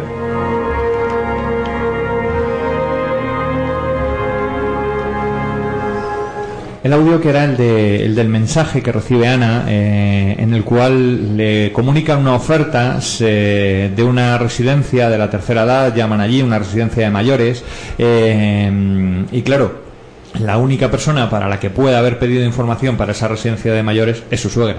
Es la madre de, Antonio que convive con ellos, ¿no? Y empieza la polémica. Eh, si, ¿Por qué? ¿Por qué? De hecho, en la italiana dice, bueno, ella le dice algo así como, nada, estaba por allí, pedí información, y dice, claro, tú vas a un tanatorio y es lo normal pedir información sobre, sobre qué, ofertas te pueden hacer, por si acaso. ¿no? Eh, os quería preguntar a, a partir de ahí, ¿qué sentís en ese momento? Mm, ¿Sentís más empatía por la situación de ella, que explica efectivamente cómo, cómo se siente que no está en su casa porque hay una persona conviviendo con ellos que es, su suegra? ¿O sentís más eh, empatía por Antonio, que es el que piensa en su madre, la pobre sola, que, que se desvive por ellos, lo dice así, y que les mm, prepara la comida, que, que- el postre incluso que han traído, luego lo dice el tiramisú, lo ha preparado ella? Eh, ¿Por quién sentís más empatía en ese momento? No sé, un poco por los dos. Quizá la situación entre ellos en el matrimonio, desde que ha venido su madre a vivir con ellos, está más deteriorada. Ten en cuenta que es una persona que está viviendo contigo todo el día, que tú ya no tienes el 100% de toda la. eh, en casa todas las decisiones, ya tienes que compartirlas con la madre de él, no sé. Ahí genera mucha polémica en el matrimonio. Luego, por otra parte, él, claro, se siente que tiene que apoyar a su madre, tiene que ayudarla porque está viuda y, claro, no la va a dejar sola. O sea, que ahí entiendes un poco la situación de los dos. Es normal que ella, bueno, pues intente ir metiéndole que ahí tiene que ir a un asilo, que total no son tan malos como antes, porque ella necesita, porque ella, incluso lo dice antes, dice, me he cortado el pelo y él ni se ha fijado, es que ni me mira. Entonces, ella verdaderamente se siente como que su marido no le hace ni caso. Para ella es una situación muy dura. Entonces, claro, mm, yo creo que una solución que ella ve es eso, que su madre se vaya a vivir a una residencia, como que no quitársela del medio, porque ella eh, la quiere incluso y todo, pero quiere tener un poco de libertad en su vida y De intimidad. de intimidad. Y, De todas maneras, lo que te hace empatizar quizá con él Micro. Seguía siendo el 2. Pues ha dejado de sonar. Adiós, micro de Ima. De verdad, qué tarde llevamos. A ver, eh, Yo puedo hablar alto, ¿eh? sí, sí, desde luego. A ver, ¿tú sabes? Número Número 3. Número 3, ¿ya? Ya. Sí. Sí, eh, no, sí, ahora bien, ¿verdad? Sí. Eh, yo creía que esto de los duendes era que tú te lo montabas para que le diera un poco de suspense, pero ya veo que no. Doy fe, queridos oyentes, que como yo cuando estoy fuera pensabais que esto era un rollo, que es totalmente real. Eh, no, quería decir que quizá lo que hace simpatizar con él, a mí por lo menos es el hecho de que, joder, pues volvemos a lo mismo, que algo tan importante no se haya hablado, ¿no? Es decir, si tú vas a... Porque luego ella justifica, bueno, no, lo que decimos de la italiana, incluso en la francesa pasa lo mismo. Hablo tanto de la francesa porque la vi antes de ayer. Eh, Entonces, de aquello de, claro, pasabas por allí, no, no, no, o sea, se... se se comprueba que ha hecho algo más, o sea, es que la mandan una oferta en firme, o sea que, entonces, caramba, es su madre, ¿no? O sea, que menos que siéntate y háblalo con Claro, él, ¿no? eso Eso, es lo que a mí sí que me hace empatizar con esa situación de sorpresa de él, de, pero bueno, o sea, al final lo te has empeñado, ¿no? Aunque comparto lo que dices, Merce, comprendo perfectamente la posición de ella y lo que significa, ¿no? Un elemento de este tipo dentro de una familia que ya de por sí, como relación, parece estar deteriorada, ¿no? Y, y luego es muy divertido que el grupo, que la debe conocer, porque hablan de ella, de la Sí. madre, con cierta el grupo eh, hasta acaba diciéndole, pero tío, mira, es que es verdad, es que tu madre es una plasta, Es o sea, insoportable. o sea, es insoportable, ¿no? O sea, es que lleva razón, a pesar de que es cierto que no te lo ha contado, lleva razón tu mujer, es que no hay quien la aguante, ¿no? Entonces un poco que es todo el grupo que se le vuelve en contra y él dice, bueno, pues no me quedará otra, ¿no? Sí. Sí. Yo es- tenía ahí una historia eh, de la madre y muy poca información. Realmente es una señora que aparece sentada con los niños cuando ellos se van. Eh, lo que me causa eh, curiosidad es que esto sucede inmediatamente después de la conversación con Pepón y de la historia de me van a enviar una foto, no sé qué, pero mi madre es una santa. Sí, la doble moral, Eh, claro, sí, en un momento dado es algo que dice, bueno, o una cosa o la otra. Eh, quieres mucho a tu madre, no sé qué, no sé cuántos, que, y en un momento dado puedes entenderlo que una persona así, al margen de que luego se descubra que es una plasta, eh, pueda vivir en tu casa, porque no es la primera vez que una, una suegra ha vivido en determinadas circunstancias en casa de los hijos o no sé qué, y ha hecho lo que hacía esa suegra. Los postres, la comida, guardar, cuidar a los niños. Tú te vas, le dice al niño en un momento dado, tú te vas a la cama aunque la abuela no te lleve a la cama, ¿eh? Bueno, eh, en definitiva, eh, no se entiende muy bien, pero realmente es porque ella debe estar superada. Por otras Por- muchas cosas. Pero no solo eso, porque seguramente la suegra ha tomado la casa realmente. Claro, a falta de que estén ellos y que ellos tomen, pues la suegra dice, La suegra es realmente la, que decide. La que... la que copa la casa y ha tomado, eh, digamos, eh, el papel de lo que era su mujer o la madre. ¿no? Eso es. Es la, que, la suegra parece que es la que gobierna la casa, la que toma todas las decisiones. Pues ahí es donde realmente surge el problema. Y probablemente culpa en parte de la situación que tiene en su matrimonio Claro. a, a la presencia de su suegra. Además, eh, Eva, que es psicóloga, dice es que una presencia de tu madre un, en la misma, al tenerla al lado, en la habitación de al lado durmiendo, genera pues una... da su, da Su versión. su versión como profesional. Una vez más, Eva vuelve a estar ahí por encima de todo diciendo lo que es correcto y lo que no. Sí. Está durante toda la película y efectivamente sentencia. Es como que dice: No, no, aquí habla un profesional y te dice, hija mía, que lo que dices llevas razón. Alguien ajeno a tu tal en tu casa es una distorsión. Sí, sí, como se sienta cátedra en las Si hablaba Paco de doble moral, vamos a escuchar otro de, de- un audio de otro de los personajes que sin duda, bueno, pues nos va a mostrar dentro de un momento lo que es doble moral. ¿Qué dice? Tengo ganas de follar. Igual es el autocorrector, ¿eh? Vete a tomar por culo. No, no, no, amor, no, no, no es el autocorrector. ¿Pero tú de qué coño te ríes? ¿Lo puedes explicar? Sí, sí te lo explico. Pues explícamelo. Pues Sergio tiene una relación. Una relación solo de sexo, ¿vale?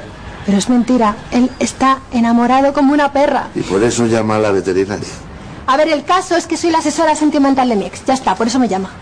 ¿Pero qué coño estás diciendo? ¿Qué pasa, no me crees? No, no te creo. Perdona, pero suena un poquito improvisado. No, suena fatal. Vale. Mira, vamos a hacer una cosa. Ven. Ven, ven. Te lo va a explicar él.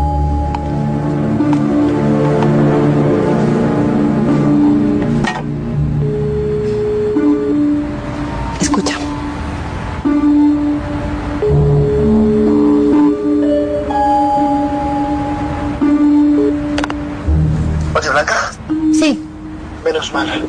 Estoy hecho mierda. ¿Qué hago? te ha llamado, ¿no? Me ha llamado. Vale, ¿y? Pues que me ha pedido que vaya a su casa.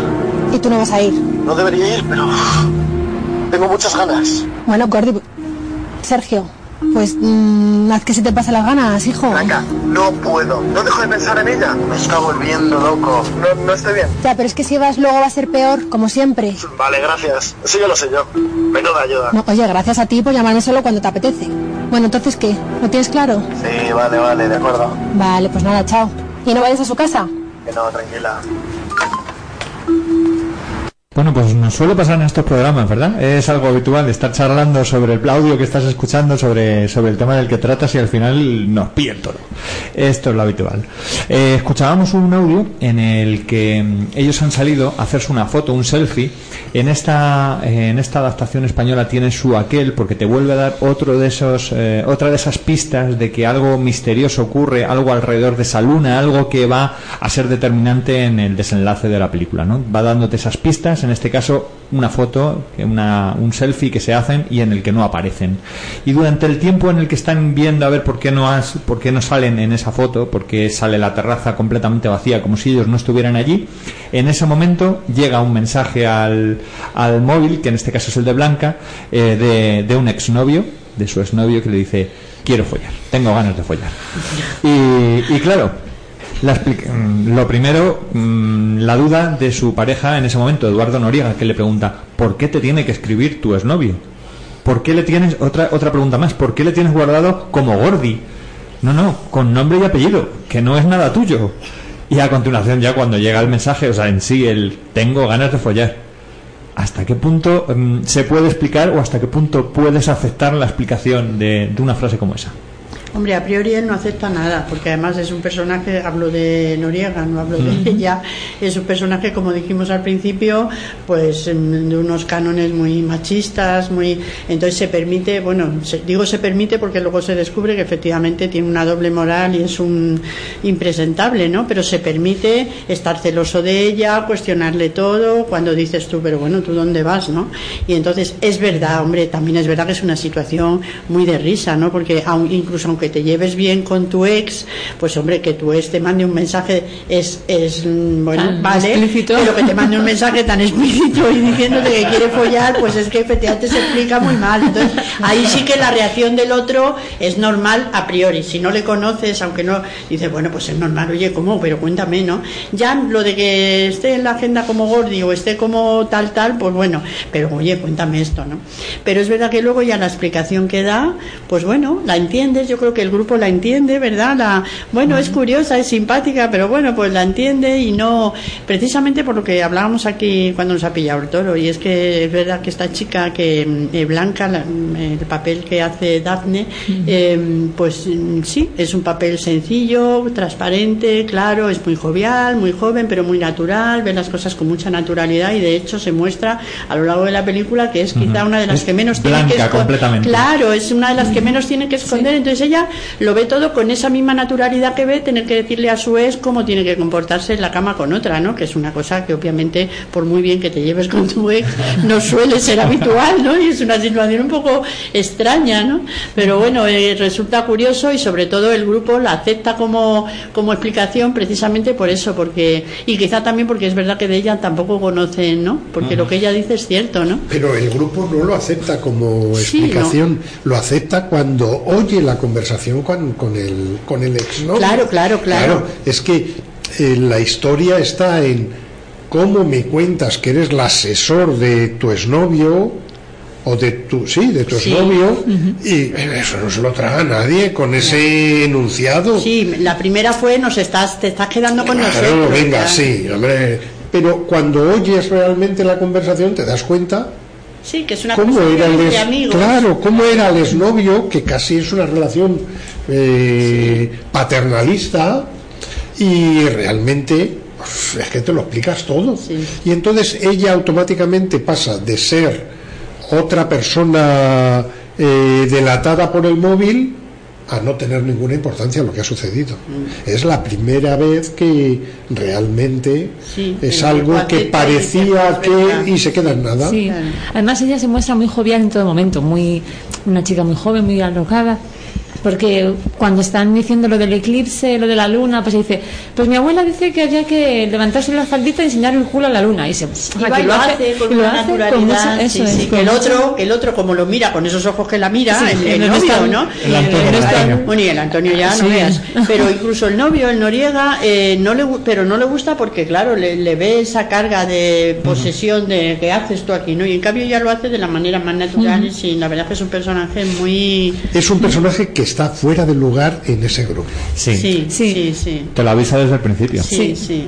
O sea Y se Es la nueva y es la Sí, que... y quizá volviendo a las versiones, no sé, si- no recuerdo mucho, pero en la francesa desde luego no es tan evidente. O sea, es donde yo creo que es donde es más evidente que es verdad que está fuera del grupo es en la española. En las otras es verdad que también se presenta como alguien, pero es más parecida al Sí. resto, me parece Sí, sí, a mí. sí, en sí. cambio aquí claramente es Sí. diferente al De hecho, resto. en la italiana se ve que tiene una relación muy estrecha, por ejemplo, con Pepe. Mm. Quiero decir que, que, que de alguna forma tiene más lazos con ellos Sí, que, sí, sí. En esta. Ujú. Sí, sí, sí, en esta es la que más. De todas formas, todos saben cómo es, lo hemos dicho antes, todos saben cómo es Eduardo y de hecho le toman el pelo después, le, le dicen, ah, pero este novio no era el que le gustaba ir a Teruel, como... Por eso sabía ella tanto de por trufas. Claro. Y le- ella en todas las versiones en principio dice sí, sí, ya. Y luego se queda solamente un segundo y dice, ¿de verdad? ¿Este hombre vive en Teruel? Es capaz de ser así de mal pensado Sí, es continuamente. muy celoso, aunque él al principio dice que no es celoso. No, no, no, yo no soy verdad, celoso. lo dice, lo declara así. Lo dice, lo Cuando declara. hablabas de la foto, eh, no tiene que ver con el personaje, pero me parece que cuando hablabas de la foto en la terraza se me ocurrió otro personaje esa terraza. A ver, eh, la casa en sí mismo. Eh, también otra característica de Alex, las alturas, ¿no? Cuando te ves en esa terraza, te ves en las películas de Alex de la Iglesia, porque enfo- tiene un enfoque de la ciudad que conocemos de otras películas. Yo es cuando realmente sentí, sí, claro, sí, porque no te muestra la terraza sin más, que ojo, qué preciosidad, ¿no? O sea, dicho sea de paso, es una casa preciosa, en general, muy, muy, y la terraza, y entonces cobra protagonismo por cómo la mira la cámara a la terraza, o sea, cómo la enfoca, cómo- que yo estoy pensando todo el rato, ¿cómo conseguirá esos enfoques, claro, con grúas, con historias, ¿no? Eh, como dice, decía Paco, ahora ya lo que me motiva es ver cómo se grabó esta película, ¿no?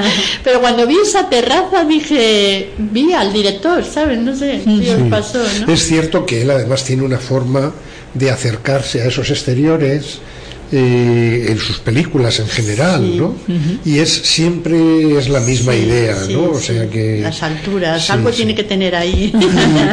pero eh, te das cuenta cómo cuando la gente se acerca a la barandilla eh, temes que pase Sí, algo, sí, ¿no? sí, sí, ¿Por qué? tensión. Pues porque tenemos toda una historia con él y con sus también. personajes detrás de esas barandillas. cierto, cierto, es verdad. Vamos con. Bueno, ellos vuelven a entrar, eh, ya se ha terminado la explicación de esa llamada, de ese mensaje, eh, y vuelven dentro a tomar ese tiramisú. Y en ese momento entra una llamada que yo creo que va a ser parte de la historia de- del cine español. Yo creo que no estoy exagerando nada. ¿eh? Eh, esa llamada que recibe Eduard Fernández eh, de su hija.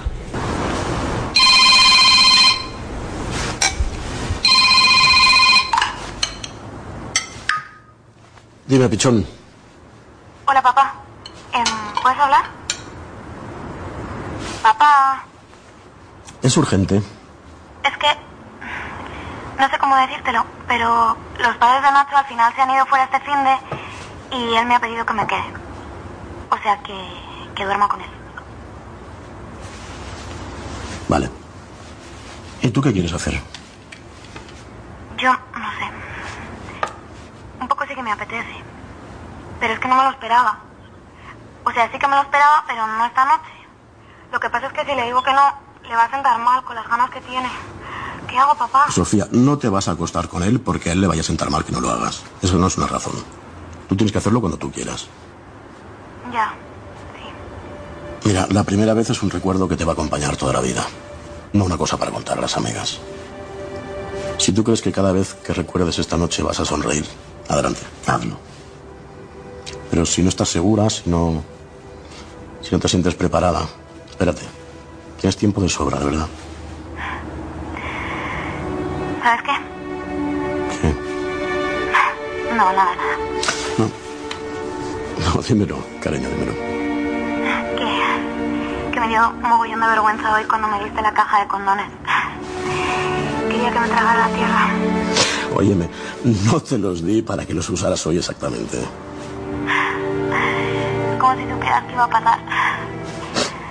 Oye, papá, si al final voy a casa de Nacho, dile a mamá que estoy con Susana, ¿vale? Porfa. ¿Por qué no se lo dices tú? Decirle el qué. La verdad. Estás de coña. Tienes que hablar con ella. Hace mucho tiempo que te lo vengo diciendo. Si lo único que hace es enfadarse conmigo, papá. No me escucha nunca. Bueno, tu madre tienes que pillarla de buenas, ya lo sabes. Tienes que tener paciencia. Demasiada paciencia, papá. Merece la pena, te lo aseguro. Lo que pasa es que estás tan enamorado de ella que no te das cuenta de lo petarda que es. Eh, no te pases. Bueno, te dejo. Muchas gracias, papá. Que te vaya muy bien, cariño. Vale. Un beso. Adiós, cariño. Pues eh, esa es los la llamada. aplausos, ¿cuándo vienen los aplausos? Es que es verdad, que te deja, vamos, es una, es una escena que en, que en el cine te... Sí, porque estás, en- además ves, a la madre, o sea, y to- todo esto ahí no hay que perder de vista que lo está escuchando la madre y la mujer de él, ¿no? Entonces, Lo curioso, eh, ¿os dais cuenta que pierde eh, escuchado, o sea, como llamada telefónica, pierde muchísimo? Sí. Claro. Sin- sin O la imagen, sin Sin el la contexto imagen. y sin el No, no, sin la sí. imagen, o sea, o- oyes a, a Eduardo Fernández y no vale, realmente incluso diría que es una llamada telefónica, eh, si fuera radiofónica, mala. O sea, es mejor la hija en la llamada que el padre, como interpretación. Y sin embargo, eh, en la película, eh, él gana muchísimo como interpretación, o sea, le da sentido a la palabra su interpretación. sí, el gesto. Yo ahora no me ha sabido nada y sin embargo tengo un recuerdo muy bueno de esa escena y tengo un recuerdo muy bueno por su interpretación, por su cara, por sus gestos, por su interpretación en definitiva. ¿no?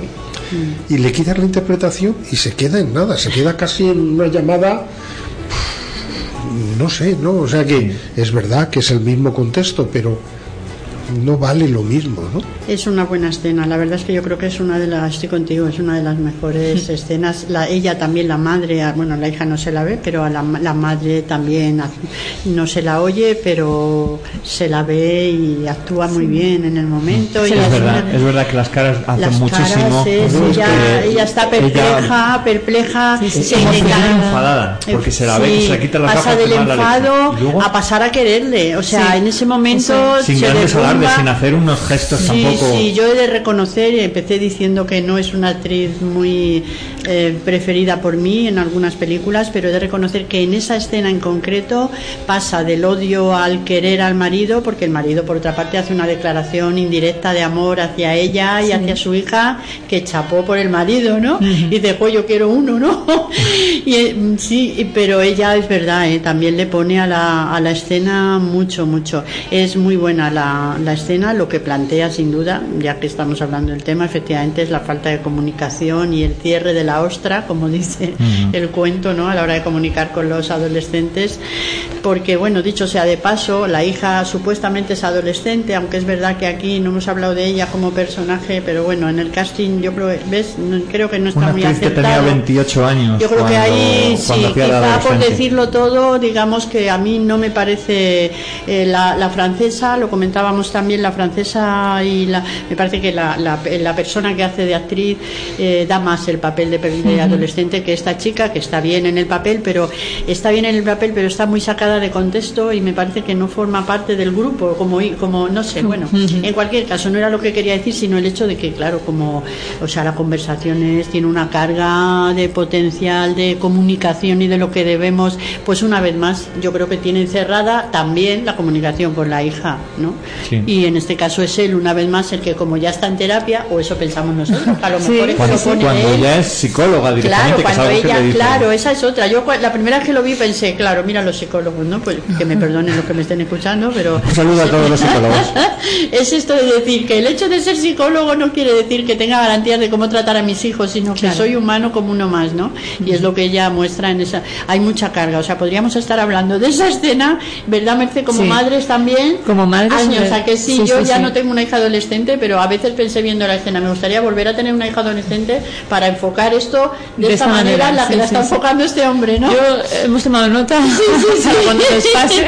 Aunque ya es un poco tarde, yo creo que incluso en tu caso, pero bueno, es muy buena la escena. Desde Yo creo que, sí. que Belén Ruedas, eh, el personaje de Eva, se enamora de su marido otra vez. Sí, sí, se vuelve a enamorar de- le en ese mira, momento, le sí. mira y le mira con mucho cariño, como diciendo, madre mía, es verdad que... mm, Uy, se me ha dejado de oír. Perdón. Ya ha vuelto, ya ha vuelto. Vale, pues quería decir eso, que mm, vuelve a enamorarse, es como decir, madre mía, el marido que tengo a mi lado, el hombre que tengo a mi lado, que la lección que me ha dado de, de amor hacia la niña, hacia, la- hacia ella, la verdad que es... Aunque, bueno, también puedes pensar, siendo un poco mala, ¿no? Eh, que esto, ¿le diría esto a la hija si supiera que la madre no le está, está escuchando? Vamos a ponerle ahí un punto de, ¿no? Quiero decir, eh, eh, también él puede pensar desde esa atalaya de, pues voy a aprovechar el momento. No parece, ¿no? Pero no bueno, lo porque le digo dice, porque porque le dice, te lo vengo diciendo. Sí, eso, esa- sí, es verdad, es verdad. Jo, ¿Cómo se nota, Carlos, que el escribir te da esta visión de volver hacia atrás, como dice la psicóloga? Que no soy tan malo, que no soy tan malo. Ostras, es verdad, él mismo lo Hay, dice. hay una cosa que es muy curiosa en ese personaje, en esa pareja. Eh, es verdad que esto es una película, que es un guion, pero si fueran personajes reales, eh, su comportamiento está fuera de lugar. Su comportamiento y el de su mujer. No tiene sentido que una persona así, eh, esto eh, cause admiración en un momento dado, ese comportamiento, porque ese comportamiento se entiende que es el comportamiento normal de él durante toda su existencia, entre comillas. Así que ese personaje nosotros le descubrimos en ese momento, pero se supone que en su familia no le han descubierto en ese momento. Es un personaje que es así siempre. Por eso a mí me gusta ese personaje, porque yo tengo de él esa imagen desde que empieza la película. A mí no me llama la atención, porque me parece que esa reacción corresponde con ese personaje.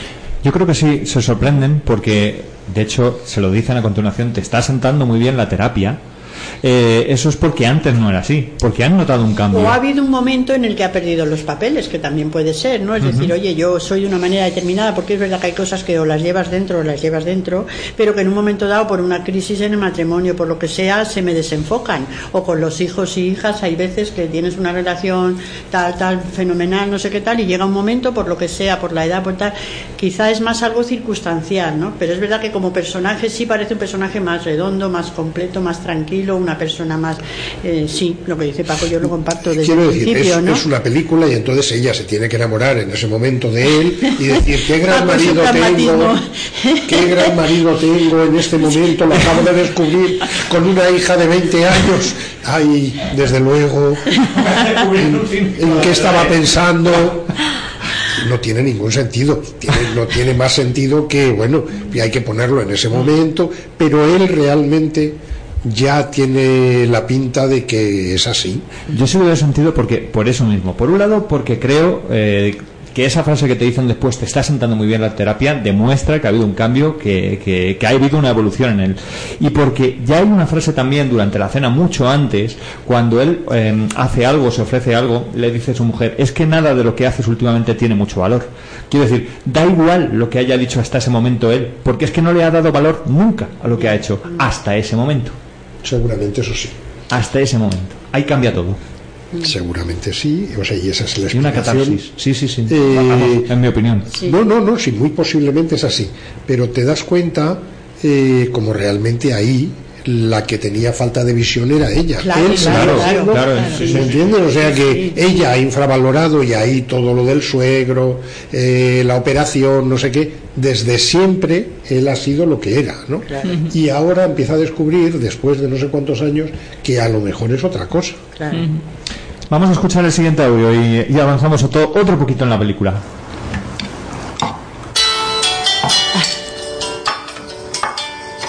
A ver qué quiere. Cógele. Cógelo. Cógelo. Que sí, que sí, sí, sí. A ver.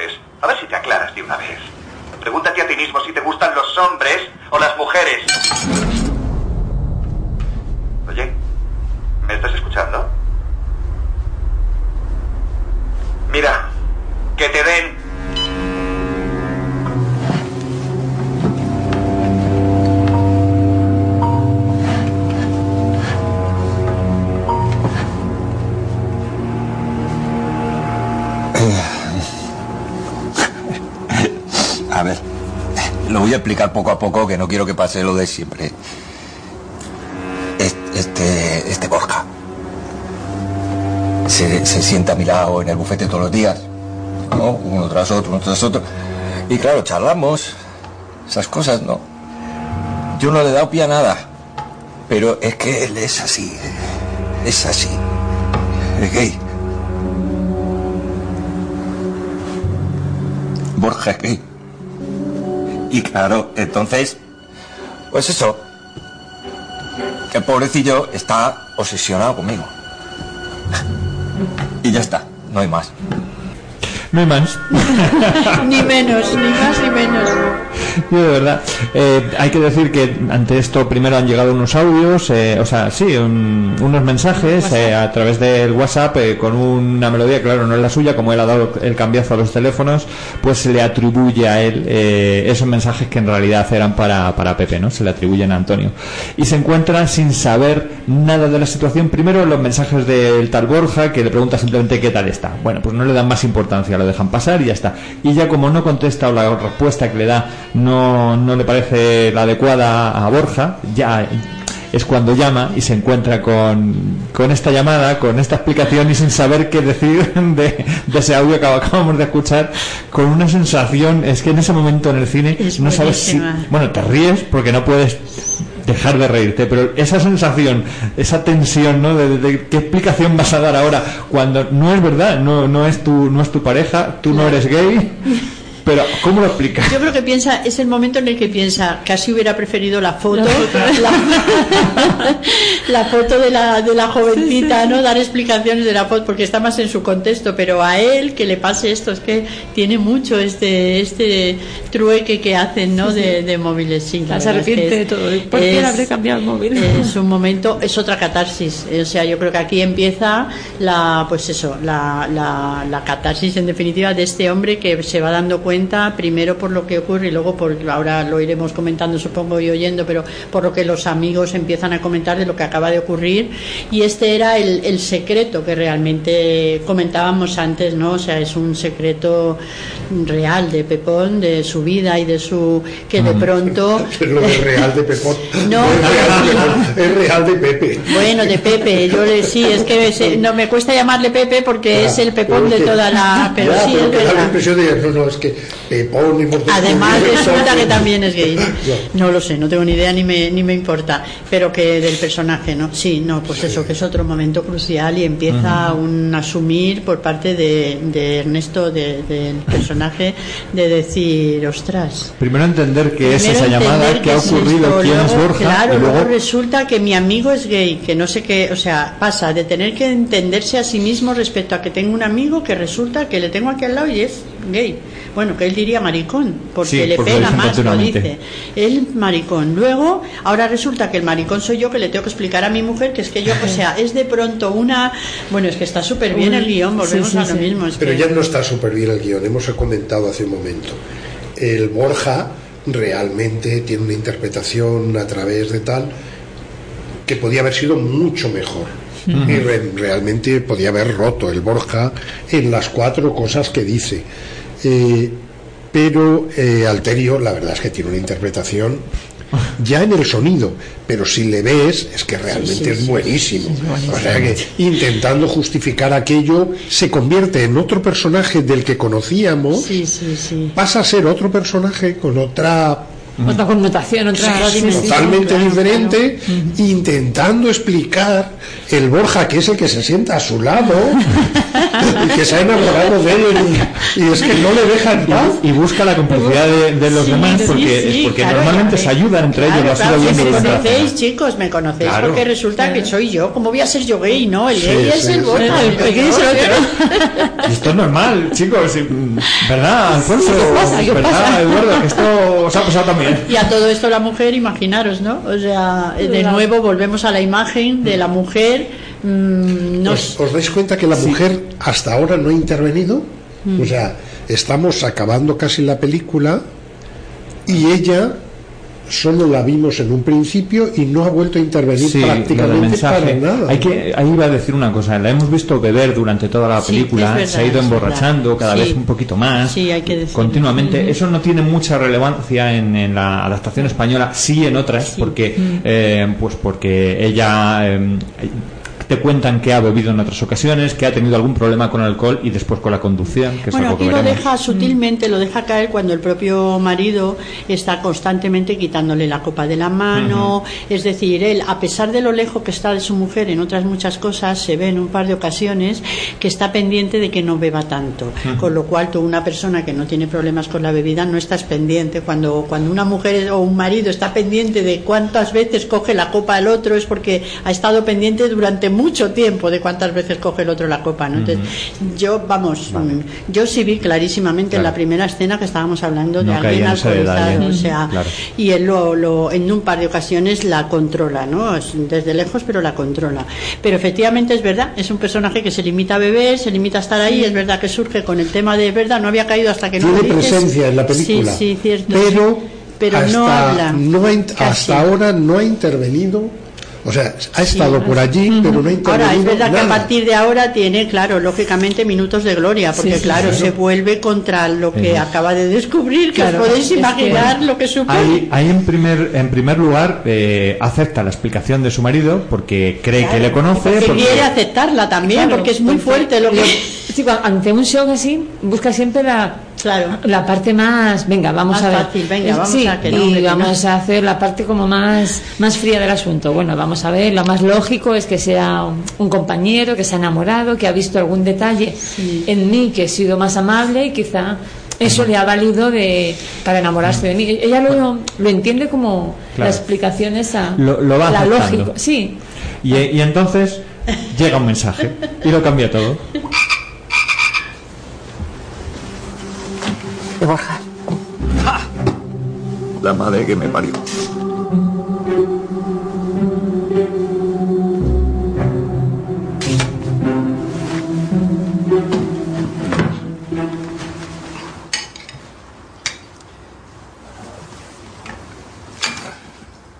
¿Qué dice? Dice, sí. Claro, dice. mm, concretamente. eh, dice. Echo de menos tus besos.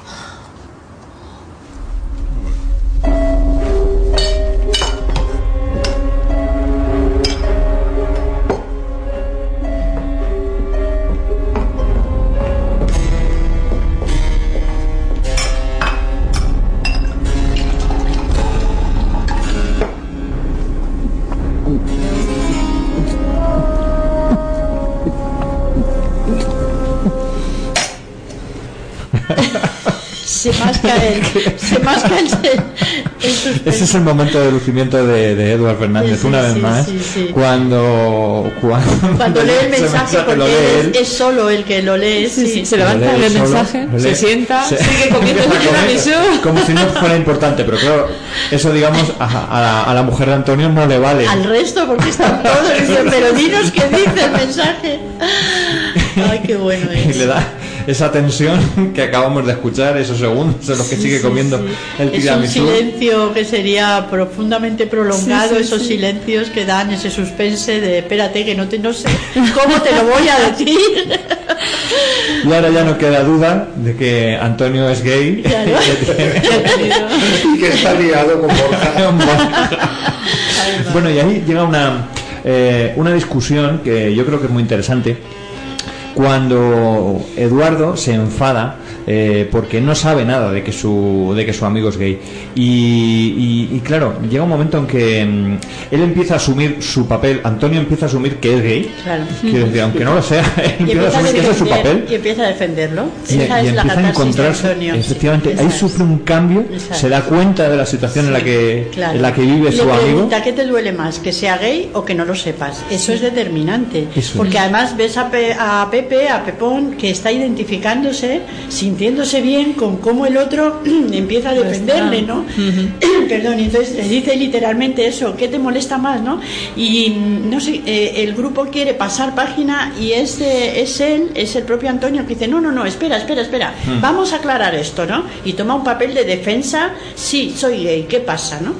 es, es muy bonito ese quiebro en el guion, porque da pie a entender con otros zapatos lo que le pasa al otro, ¿no? Y es genial, es un quiebro casi tan bonito, yo creo, como el de la hija. A mí me parecen las do- los Mm. dos momentos más determinantes respecto al fondo de lo que nos quiere contar la película. Bueno, yo no sé si la película quiere contarnos Bueno, algo, lo ¿no? que queremos oír. de la Cuenta muchas cosas, desde luego. Volvemos al dramatismo de cuenta, Paco. can- no, cuenta cantidad de cosas, pero es una película profundamente divertida al final. Sí, o sea que- sí, es verdad. Porque real- realmente es cómo combinar eh, tanto dramatismo y al final, claro, los intérpretes son muy buenos y, y convierten en cómicos cosas que en realidad serían muy complejas en condiciones normales de, de- de convertirlas en cómicas. O sea, realmente es muy difícil. Si se da una situación de estas tal cual ¿Cómo puede a la vez- a la vez ves a la mujer desesperada, pero a la vez te produce risa lo que dice el otro, pero a la vez Mm. es verdad, es Sí, un- sí, sí. O sea, realmente- Continuamente Una arriba y montaña abajo, ¿eh? Eh, de, hecho, de hecho, a continuación co- ocurre algo. Ella pide explicaciones y, y después, ¿qué dice? Dice una, una cosa así como: eh, Esto le va a parecer eh, fenomenal a los niños. Les vamos a reunir y les vamos a decir: Vuestro padre es gay. Que sepáis que ya no va a poder ir a buscaros al colegio porque es gay. Sí, sí, sí. Y, y claro, él que ya se ha metido en ese, pap- en ese papel, claro, le, le cuenta, le dice eh, Alfonso, dice, hombre, una cosa es gay y otra cosa es pederasta. Y, y dice, no, no te preocupes, gay, pederasta, fan de Star. Trek, lo que sea, ya lo asumo todo. Sí, sí, sí. ¿no? Él, él está viendo en carne propia la- lo que El- la sociedad en general, o él mismo formando parte de esa sociedad, puede entender Claro. de un gay, ¿no? De un homosexual. Es verdad que. sí. Solo que de repente Y- él se y- encuentra otro, al otro lado. Sí, y ciertamente lo que dice Paco, a lo mejor no es lo que nos quieren contar, pero quizá el valor está ahí en que lo- lleguemos a contar todo esto, que a lo mejor otra persona luego ve y lo ve y dice, jolín, los cuatro que han estado ahí tres horas, madre mía, la de cosas que han sacado de algo que simplemente es una comedia. Pero yo creo que no, que es difícil, a lo mejor no con esta profundidad, que nosotros ya que la hemos visto muchas veces, veníamos a hablar de ella y somos unos apasionados, yo en concreto lo he dicho, em, la última vez que me senté a verla, me senté a verla en clave de decir, no, no, tengo que verle a esto algún pero, porque si no, esto... Pero es verdad que puede que haya otros que digan, bueno, pues tampoco era tanto, ¿no? Es que eh, lo fácil aquí sería ver la película y se acabó. O sea, es una película divertida eh, y realmente simplemente la ves y punto. Pero es verdad que tiene esta, como otras muchísimas películas, tienen tanto detrás, pero no empiezas a percibir ese detrás si no te paras, si no te paras y la ves por una segunda vez. Y claro, hay películas que es que mm, verlas dos, tres veces, eh, si empiezas a hacer eso de forma sistemática, pues es que puede ser muy duro, Bueno, pues vamos a escuchas un acabar muy programa de mal. radio como este y ya está. Es verdad que después de, si no has visto esta película, has escuchado todo lo que hemos ido contando, supongo que te tiene que apetecer de pronto tener tu propia visión sobre la película. Es verdad que hemos dado tanta información que tú vas a ir viendo, vas a ir recortando detalles que te hemos ido contando. O sea, vas a saborear cosas que en condiciones normales no las saborearías porque seguramente no te darías cuenta. Claro, es que además cuando te pones a analizarlas, cuando ves tantas situaciones, tanto lo que decíamos antes, la mirada de uno a otro, porque si la ves una vez no te das cuenta, cuenta, de todos los detalles, tanta mirada, tanta conversación. Entonces cuando la analizamos, la vemos dos o tres veces es cuando Bueno, pues disfrutamos. animamos a verla más de una vez. Y sí, este momento en el que reconoce, bueno, en el que se descubre de momento que Antonio es gay, pasa esto y muchas cosas más, porque yo creo que la película sube de tono en tensión en ese momento, la música, todo se eleva, claro, y se eleva la tensión entre ellos, porque claro, están viviendo una situación muy complicada. Ella llevan tantos años casados y de pronto, pues imagínate, la, la verdad es que es dramática la situación. Y, y la situa- Eduardo Noriega en este caso se pone con su amigo. Es que hemos dormido juntos, es que me he claro, duchado sí. contigo. Y dice, pero ¿qué tiene Yo que tendría ver? que saberlo. Sí, Claro, yo tendría que se saberlo, siente sí. muy dolido de que un amigo, mm, un amigo tan, tan amigo. íntimo, no, no le haya contado esa parte. Claro, se siente sí. muy dolido. La verdad es que todos ponen, porque también eh, este Eduard, eh, Alfonso, en un momento dado hace otro comentario también, ahora mismo no recuerdo, pero como también diciendo, bueno, si es que los gays son así, ¿no? Que eh, suelen, no, o sea, como... Sí, se creen que todos son gays. Eso, es, se creen que todos son gays, sí, es verdad. Ese comentario lo hace cuando todavía no sab- cuando todavía no sabemos lo del beso, ¿no? Sí. Como diciendo, justificando que el tal Borja es gay, pero es que todos los gays se creen que los demás lo somos, ¿no? Y claro, se, se enfoca de pronto a- al que de verdad es gay, que es Pepe, alucinándonos, alucinando, diciendo, bueno, la panda de amigos que tengo, Que ¿no? tengo. Claro. Me voy a saltar un poco eh, porque es verdad que ocurre una llamada que de la que vamos a hablar después ahora, pero vamos a seguir con este tema porque cuando finalmente Borja, eh, oh, perdón Borja, cuando Pepón dice efectivamente aquí el gay soy yo, cuando todo se descubre, por un lado, eh, Antonio eh, Alterio dice que, mm, que lo ha pasado muy mal, que son solo dos horas lo que ha sido gay, pero no veas tú lo que ha pasado en esas dos horas. Y luego Eduardo dice algo así como que, eh, total, esas conversaciones que son caducas, son antiguas, que, que un gay ya tiene todos sus derechos, que, que, que, se pueden casar. que se pueden todo, casar, sí, pueden sí. hacer cualquier cosa, tienen los mismos derechos, que, que no entiende a qué viene a qué viene eso. Y claro, eh, es cuando el otro dice, ¿por qué te crees que me despidieron del colegio y he dejado de ser profesor? Pues Claro. porque soy gay, porque se supo que soy gay. Y un gay no puede estar en el vestuario, un profesor de gimnasia no puede estar en el vestuario con, con los chicos porque soy gay. Eduardo Noriega vuelve a mostrar otra vez ese Sí, personaje rancio, rancio en el sentido de conservador, en lo más íntimo, en sus principios, en, y poco a poco parece y va desgranando lo que de verdad hay detrás, como hay Sí, detrás, sí, por sí. desgracia, de tantas personas todavía que nos rodean, ¿no? Es decir, esa caspa que en cuanto rascas un poquito sale, ¿no? Y eh, este personaje la lleva desde el principio, sí. yo insisto en esto, y la muestra muy al final con comentarios de ese tipo, que además son comentarios que dices, bueno, son comentarios que oímos Sí, muy sí, a menudo. Que otra de las cosas que te muestra la película es que efectivamente esos diálogos no están muy exagerados, precisamente, ¿no? Justo ese tema no está tratado de una manera muy exagerada, ¿no? Debe ser, sí, la verdad No, es que algunos de estos Claro. temas están muy de moda. sí, Y muy de como, moda, sí. como dice Pepón Nieto, dice, si me ha costado deciroslo a unos amigos íntimos, imaginaros en un tribunal si voy a denunciar al colegio que me ha despedido y delante de mi madre incluso. O sea, es que él se ve que no puede... Sí, él te, te han dejado muy claro desde el principio de la película que lo último que quería es que se supiera. Sí, sí, sí. Que para él era un secreto, vamos, De que no hecho, podía traga por mucha nada. saliva antes de decirlo. O sea, él está viendo el drama que está suponiendo y no os pasa que estáis como diciendo antes, tío, dilo, dilo. O sea, da demasiado Sí. cuartelillo. Yo llega un momento que me siento con la necesidad de decirle, joder, no seas tan cabrón, dilo ya, que sé que lo vas a decir, pero dilo cuanto antes porque mira la que estás liando. Porque no sé por qué piensas, claro, como no tiene la connotación con la mujer, dice, bueno, vale, tú eres gay, pero por lo menos deja que estos dos se relajen un poco, que el gay, ¿sabes? Es como Sí. si necesitaras un poco de aire, venga, dilo ya, ¿no? Y aguanta, el tío aguanta hasta que ya ve que efectivamente llega un momento que lo dice, o Ujú. bueno, es que además no tendría sentido que la película acabara sin que lo dijera, ¿no? Pero vamos, Aquí, aquí ya la película baja la tensión bastante, aunque nos queda una cosa por hacer, pero es verdad que toda esa tensión que hemos tenido con esa llamada tan emotiva, con la otra, efectivamente, con ese momento después de la llamada de Borja, toda esa tensión que hemos tenido se, se relaja muchísimo. Ya de aquí todo es para abajo, hasta el final de la película, incluido esta otra llamada que digo, que es la que viene después, eh, otro de los, otra de las tramas que se resuelve finalmente o de la que vamos a saber algo más y es de Eduardo, ¿no? Esa doble moral eh, de ser tan celoso, por ejemplo, y de ocultar secretos como los que estaba ocultando que vamos a escuchar en, en el audio. menudo elemento el Eduardo. Eduardo.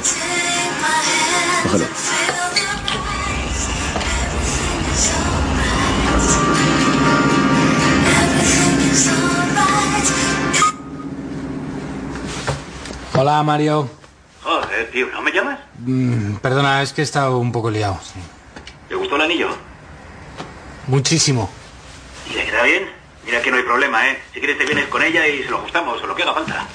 No, no, si, si le va como anillo al dedo.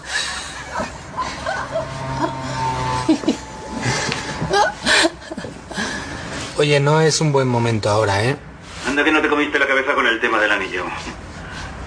¿Ves cómo me tienes que hacer caso? Sí, sí, sí, es verdad. Oye, que te dejo, ¿eh? Venga. Bueno. ¿Y los pendientes? ¿Le gustaron? ¿Edu?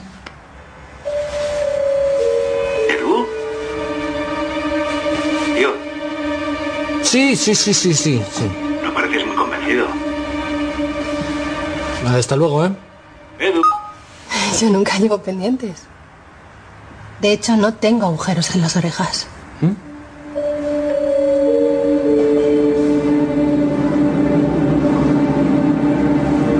¿A quién le gustaron los pendientes? Tendría salida. Pues eh, estamos dándole vueltas aquí. Si, sale adecuadamente del embrollo en el que se encuentra Eduardo, porque es verdad que en ese momento, eh, en principio la llamada le dice que ha comprado un anillo, que tal le ha sentado el anillo, ¿no? Si se le ha ajustado al dedo. Sí, sí, ajustado perfectamente. Un anillo de compromiso, un regalo especial para su novia, ¿no? Para su mujer. Y de repente eh, le pregunta por un regalo que no le ha hecho a su mujer un detalle que ha comprado en ese momento, bueno, en ese momento ni en ninguno Eh, Blanca no, eh, no cae en dónde pueden estar esos pendientes, pero lo que sabe seguro es que suyos no son. Si hay alguien que cuando ve las caras piensa eh, en unos pendientes nuevos que han aparecido durante la cena, eh, en varias ocasiones te los han señalado, eh, Pepón cuando llega lo señala, el mismo Antonio lo dice al principio, y esos pendientes que son nuevos, o sea, desde el principio te los han señalado varias veces para que cuando llegue este momento sepas de qué te está hablando y, te lo descubra todo.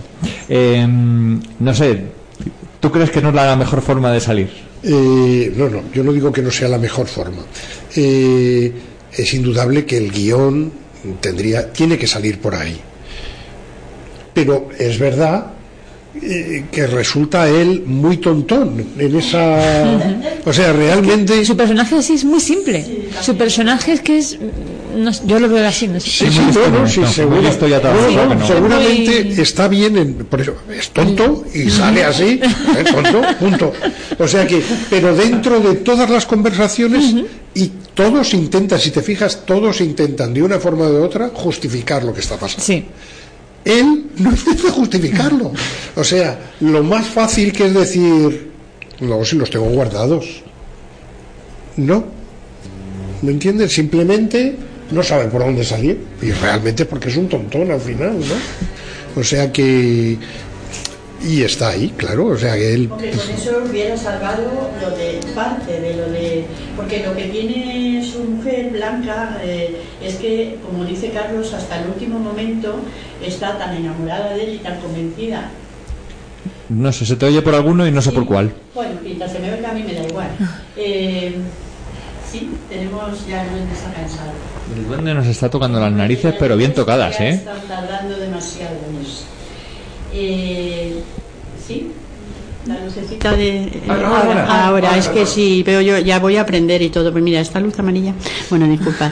Y estábamos. eh, esta- estaba comentando, a ver, que, que eh, la, la mujer está, la, la blanca, la, la mujer, ¿no? Daphne. eh, blanca en la película, eh, desde su, que lo hemos dicho, ¿no? Desde su inocencia, pero a la vez de su, desde su normalidad de persona. O sea, le cuesta mucho dudar de, también porque se acaban de casar, porque, bueno, está todavía, digamos, en un momento. Entonces, hasta último momento, no empieza a dudar de él. O sea, in- incluso lo dices, ¿no? Cuando, cuando pasa esto, todavía hay unos segundos ahí que si no pasa lo que luego pasa a continuación, bueno, ya, ya empieza a moquearse y ya dice, no, no, ahora quiero escuchar la llamada de la, de la del taxi, De ¿no? Lola, cuando vuelva a de Lola. ¿no? Pero, y, y entonces lo que decía es que con lo que planteas, Paco, se resolvería la historia con su chica, pero no se resolvería la historia que hay detrás con la portadora de los pendientes, porque Por efectivamente supuesto, claro. la portadora de los pendientes, que es la anfitriona de la casa y que es la sabelotodo de tal, una vez más queda mm, desnuda ante la situación, se pasa a la mujer en la película desnudándose en el sentido eh, más propio y profundo de la palabra, diciendo, este cabrón, los pendientes que llevo puestos, luego algún rollo con él ha tenido, lo deja de una manera implícita la película Sí. y si no, pues lo pretendían tener uno u otro, más bien el, no sé, lo pretendían tener, pues de pronto, claro, se le caen los esquemas y dice, pero lo bueno es que el marido en ese momento también se da cuenta, ¿no? El, el, el Eduard Fernández se da cuenta de que, ostras, que es que los pendientes los lleva mi mujer. O sea, es un juego de miradas ahí y de verdad interesantísimo de decir, ¿no? Y luego ella, claro, cómo se quitan los pendientes y ocurre todo lo demás, ¿no? Pero pero vamos, que de la torta no se hubiera librado. Probablemente se hubiera librado de la, en vez de dos de una, pero desde luego. No, no, no, pero sí que es verdad que es muy simplón, muy tontón y no reacciona porque se ve pillado y de pronto dice, ya está, ya sí que me han pillado, ¿no? Pero que es verdad que está todo, todo está preparado para que sea. Para llegar a ese punto, claro. Él en esa película no se puede librar. Claro, claro. No se puede librar. No se puede librar. Bueno, alguna licencia le tendremos que dar al guionista, al que construye los personajes. Es verdad que mm, yo no sé, lo atribuyo bastante a que mm, a que es un poco tonto, pero pero hombre ya despierta la sospecha. Está claro que aunque pudiera ser más listo y poner un- una excusa como ah es que no me acordé que no tenías agujeros en los- las orejas, mm, la verdad es que es una excusa bastante pobre. Y, y él se encuentra en ese momento se encuentra acorralado y lo único que hace es echarle la culpa al juego. Efectivamente no es capaz de, de desarrollar una historia, de justificarlo de ninguna forma. Lo único que dice es que este juego es una Este mierda. juego. Romper parejas. Y ya está, no, no es capaz de decir mucho más. Entonces, efectivamente, es cuando llega la llamada. Me voy a ahorrar, tenemos audios, pero yo creo que ya no vamos a poner muchos más porque se nos va dos horas y diez minutos de programa. Más que de película. Eh, más que de película, ya hemos ganado a Alex de la Iglesia y a todos los demás. Em, pues eh, vamos a hablar de ese siguiente audio que no vamos a escuchar y es efectivamente cuando ya llega la llamada de, de Lola, la, la de la centralita, cuando precisamente le está preguntando para quién eran los pendientes y de repente suena el teléfono. De alguna forma ella suma, Claro. suma y le da, le da un resultado. Dice, cógelo. Le Claro, obliga a cogerlo, claro. efectivamente. Y cuando lo coge, ¿qué se encuentra? Que la persona que está al otro lado, Lola, efectivamente acaba de hacer un test de embarazo y está embarazada. Claro. Con lo cual, Sí. Ahí en la, en la francesa, vuelvo a la francesa, Sí. cuando ella, bueno, lógicamente en este momento Blanca se siente, se le caen, pues eso, todo Se le lo cae su mundo. se le cae el mundo, porque ella está, además dice, no sé qué pasa, nos queremos, hacemos el amor todos los días, bueno, dice, follamos todos los días, lo dice en plan así, Mm. como diciendo, ¿qué más quiere este tío, no? Sí, si sí, le doy sí. todo lo que me pide y estamos felices y tal, pero bueno, hay un momento que se le cae todo, se va corriendo al baño, en fin, toda una y tal, las otras van detrás. En la francesa es muy gracioso porque está en el baño vomitando, eh, eh, aquí no, no llega a vomitar, pero en la No. francesa se pone a vomitar la actriz, ¿no? Y, y dice, es gracioso, esta preñada y la que vomita soy yo, ¿no? Llena de ira, ¿no? Como diciendo, hay que joderse, que no, o sea, desesperada, ¿no? Pero ¿qué más quiere este tío, no? Entonces sí que es verdad que ahí la pobre despierta de, porque la otra, claro, nada que ver con lo que pensaba que era, Sí, sino sí. que efectivamente tenía un rollo tal, con lo cual eh, la anfitriona Eva de pronto le, le engancha, le mete en una habitación, le pega un- una leche, le da un tortazo, ¿no? Y le dice, eres un impresión. Bueno, no le dice nada, yo creo que ni cruzan palabra, ¿no? Pero en ese, o sí, o algo le dice, o le tira los Ah, pendientes. sí, sí, sí, sí que cruzan palabras. Sí, se lo sí. lleva a una habitación aparte, Sí, le dice, ¿hay sí. algún momento del día en que no tengas la polla metida Ah, en es algún verdad, sitio? es verdad, es verdad, cómo la se me ha podido olvidar la frase, es verdad, es verdad, sí, es es muy frase. determinante y le clava la puntilla final, sí. Pero se la clava más, yo creo, ella que la propia mujer. Sí. Sí, porque la- yo creo que Blanca se queda muy descuadrada. Además, cuando han tenido el problema, cuando se entera Ana, eh, Juana Cuesta se entera de que su marido es gay y le dice, mira el lado positivo. Ah, sí, sí, es Todo verdad. tiene el lado positivo. Sí, sí, sí. Te ha engañado, pero no con una mujer. Busca el lado positivo. Y entonces ahora Juana Acosta Se se, lo la devuelve. devuelve, sí, es verdad. Busca el lado positivo. o Sí, sea sí, que... sí, porque eh, ella, Ana, mientras está con el vaso en la mano, que se pone hasta arriba y tal, eh, dice, la, la contesta de algo así diciendo como, pero es que no te das cuenta que alguien echa de menos los besos de mi marido, es que eres tonta. En ese momento llega a parecer hasta pava, en el sentido de, "Jo, esta mujer parece que no tiene sangre en las venas. Mm. ¿Cómo que vea el lado positivo? Aquí no hay ningún lado positivo. positivo. ¿no? También es tan joven que es... Sí. No, intenta arreglarlo. Sí, Intenta no te sientas tan mal. Sí, sí, sí. Vale. Pero sí se lo devuelve, se lo devuelve. Claro, y que- ahora, claro, es que su mundo se ha venido abajo de repente. Está casada, felizmente casada, tiene una vida bastante bien, les va bien, son una pareja muy joven, muy y de repente se le descuadra todo. Su marido está peleada con otra, est- ellas están buscando familia y de repente se entera de que otros, vamos a ver, es que la pobre. Sí, es un poco eso, el enfermizo en el sentido de, por eso dice la frase de, pero si es que lo tiene todo, ¿no? O sea, como Mm. si necesitaras una justificación para entenderlo. Si por lo menos no tuviera algo, Claro. yo entendería que, porque te puede llevar, la secuencia te Sí, puede sí, llevar a esa reflexión, ¿no? Pero es que Claro. lo tiene todo, ¿no? Nos queda una trama más, eh, que es la del mientras ella está, mientras Blanca está dentro del servicio, encerrada después del disgusto, eh, Juana Costa está en la puerta, eh, con muy borracha, eh, es cuando le dice esa puya de, que le acabas de decir tú, y, y vuelve y suena su móvil. Eh, su móvil lo tiene Antonio, su marido, en ese momento, y cuando ella acude, eh, el, el mensaje es de un talugo que le dice si se ha puesto la braga, si es se ha un quitado mensaje en. Facebook, ¿no? No, no, no, es un mensaje. No sé Ah, ahora pues, es, mismo. pues es en la francesa, entonces. Ah, es que me estoy es verdad que dice que a él lo conoce de Facebook, que empezó, es una tontería, que es una Ah, relación ah. que tiene online, ¿no? Eh, que no se conocen, eh, solamente hablan, solamente chatean, eh, pero que... Cierto, cierto, sí, no, pero que no se disculpa, que yo como es- entendí que es que el mensaje que había saltado era de Facebook y no, no, ahora que te No, lo son oigo solo- es cierto, es un mensaje que hace referencia a Ah. una amistad de Facebook, vale, sí, sí, cierto. Entonces, él no se lo cree, pasa algo parecido, eh, él no se cree que sea una relación online, cree que de verdad eh, tiene otro tipo de relación con ese, con Además es que está deseando, eh, no le veis a él, a él está como deseando que aparezca algo que amortigüe su pecado, ¿no? O sea, mi mujer también tiene que tener algo. Y de pronto se le ve que engancha como una perita en dulce, ¿no? Dice, ostras, que no es que yo te haya engañado de esta manera, eh, que todavía la manera es que soy gay, Mm. que cago muy fuerte. no es cualquier cosa. Pero tú también tienes algo, es como le falta frotarse las manos en ese momento, sí, es ver- yo creo que sí. Hombre, desde el principio deja claro que él sospecha de ella también. Quiero decir, eh, Sí. hay un momento en que le- ella le dice que, que no le dejaría su móvil y le dice, le sí, dice- pero me das el tuyo a cambio. Quiero decir, él sabe que hay algo que le oculta también, pero por eso él está deseando también averiguarlo. Pero no sé hasta qué punto es como tú dices, esa compensación o es que se deja llevar esa doble moralidad que habíamos visto también, porque hay un momento en que pierde los nervios, incluso arranca la cortina escuchando al talugo y, y no es solamente compensación, si no se frotaría, como tú dices, las manos Sí. diciendo, toma ya, ¿ves cómo no soy tan malo? No, no, no, no, no, es que pierde hasta los estribos, empieza a arrancar la, la, la cortina y posteriormente vamos a ver que, Ah, que es más, incluso bastante violento, más violento, sí, sí. sí, sí.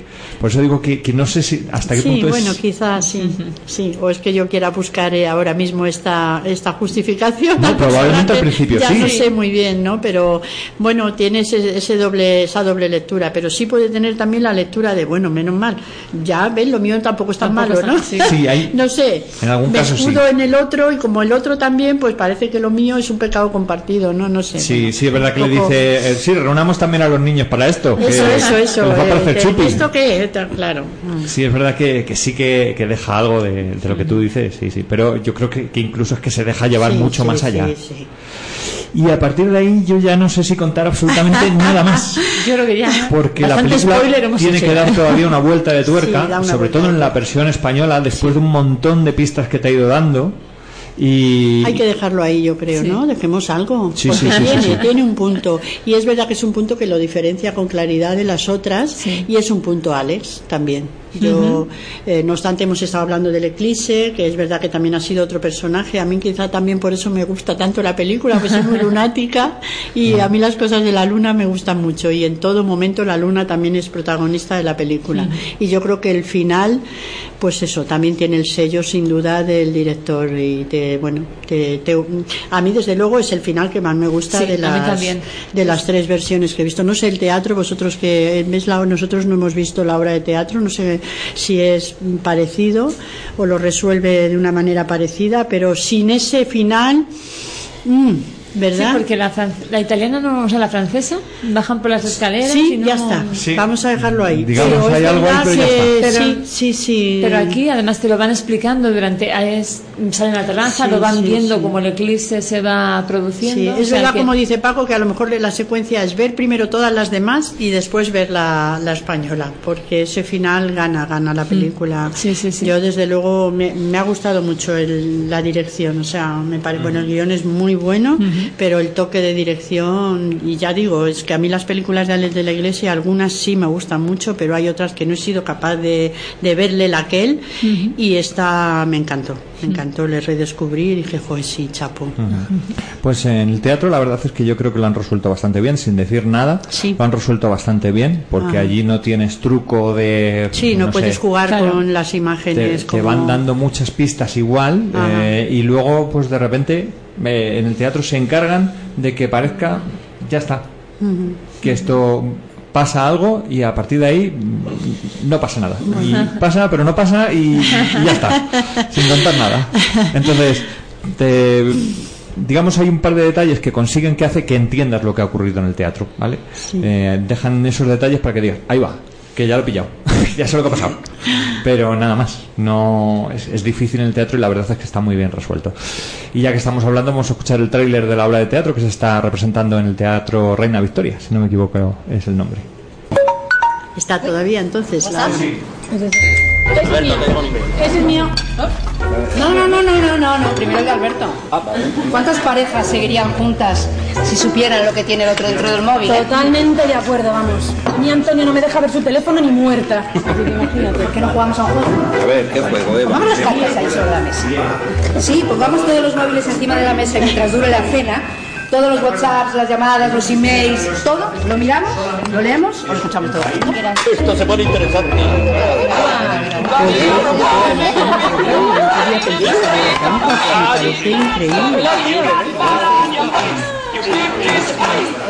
¿Verdad que tiene posibilidades? Que 10 Polines. Quiero tu cuerpo La que tiene que estar curiosísima la de la, En el asiento de la atrás de la mexicana. ¿Tú te crees que yo soy gilipollas, no? Un compañero de trabajo no te llama Cari así porque sí, vamos. Pero no decíais que no teníamos secretos. ¿Estáis de acuerdo que lo que es una tragedia es que una familia se vaya a la mierda por un mensaje de WhatsApp? Mira qué situación, se me está creando con mi pareja, es una puta mierda este juego y me voy a mi casa porque me parece bueno. Nada, es una cosa privada. Privado ni qué privado. ¿Cómo no me dices nada? ¿Pero por qué te voy a decir nada si no es nada importante? ¿Están llamando? ¿Cógelo? Lo cojo. Pero tienes que coger. Sí, vale, tranquilos. Si quieres lo cojo porque es un error, que esto es alguien que está equivocado. Ya lo Vale. Sí, es que estas cosas nos están arruinando la existencia. Nos están robando nuestra intimidad, nuestra vida privada. Y nosotros somos los que lo permitimos sin darnos cuenta.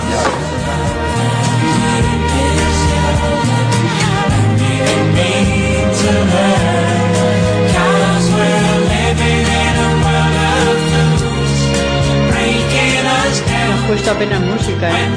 Pidiendo perdón. Pues eh, esta es la música además que utilizan al final de la obra, es la que han utilizado aquí en el tráiler eh, y es el, el- ya digo, el final de la obra y, y, y con la que se van despidiendo. La verdad es que a nosotros nos gustó muchísimo la adaptación, la recomendamos igual que hemos recomendado la película, sobre todo la de Alex de la Iglesia.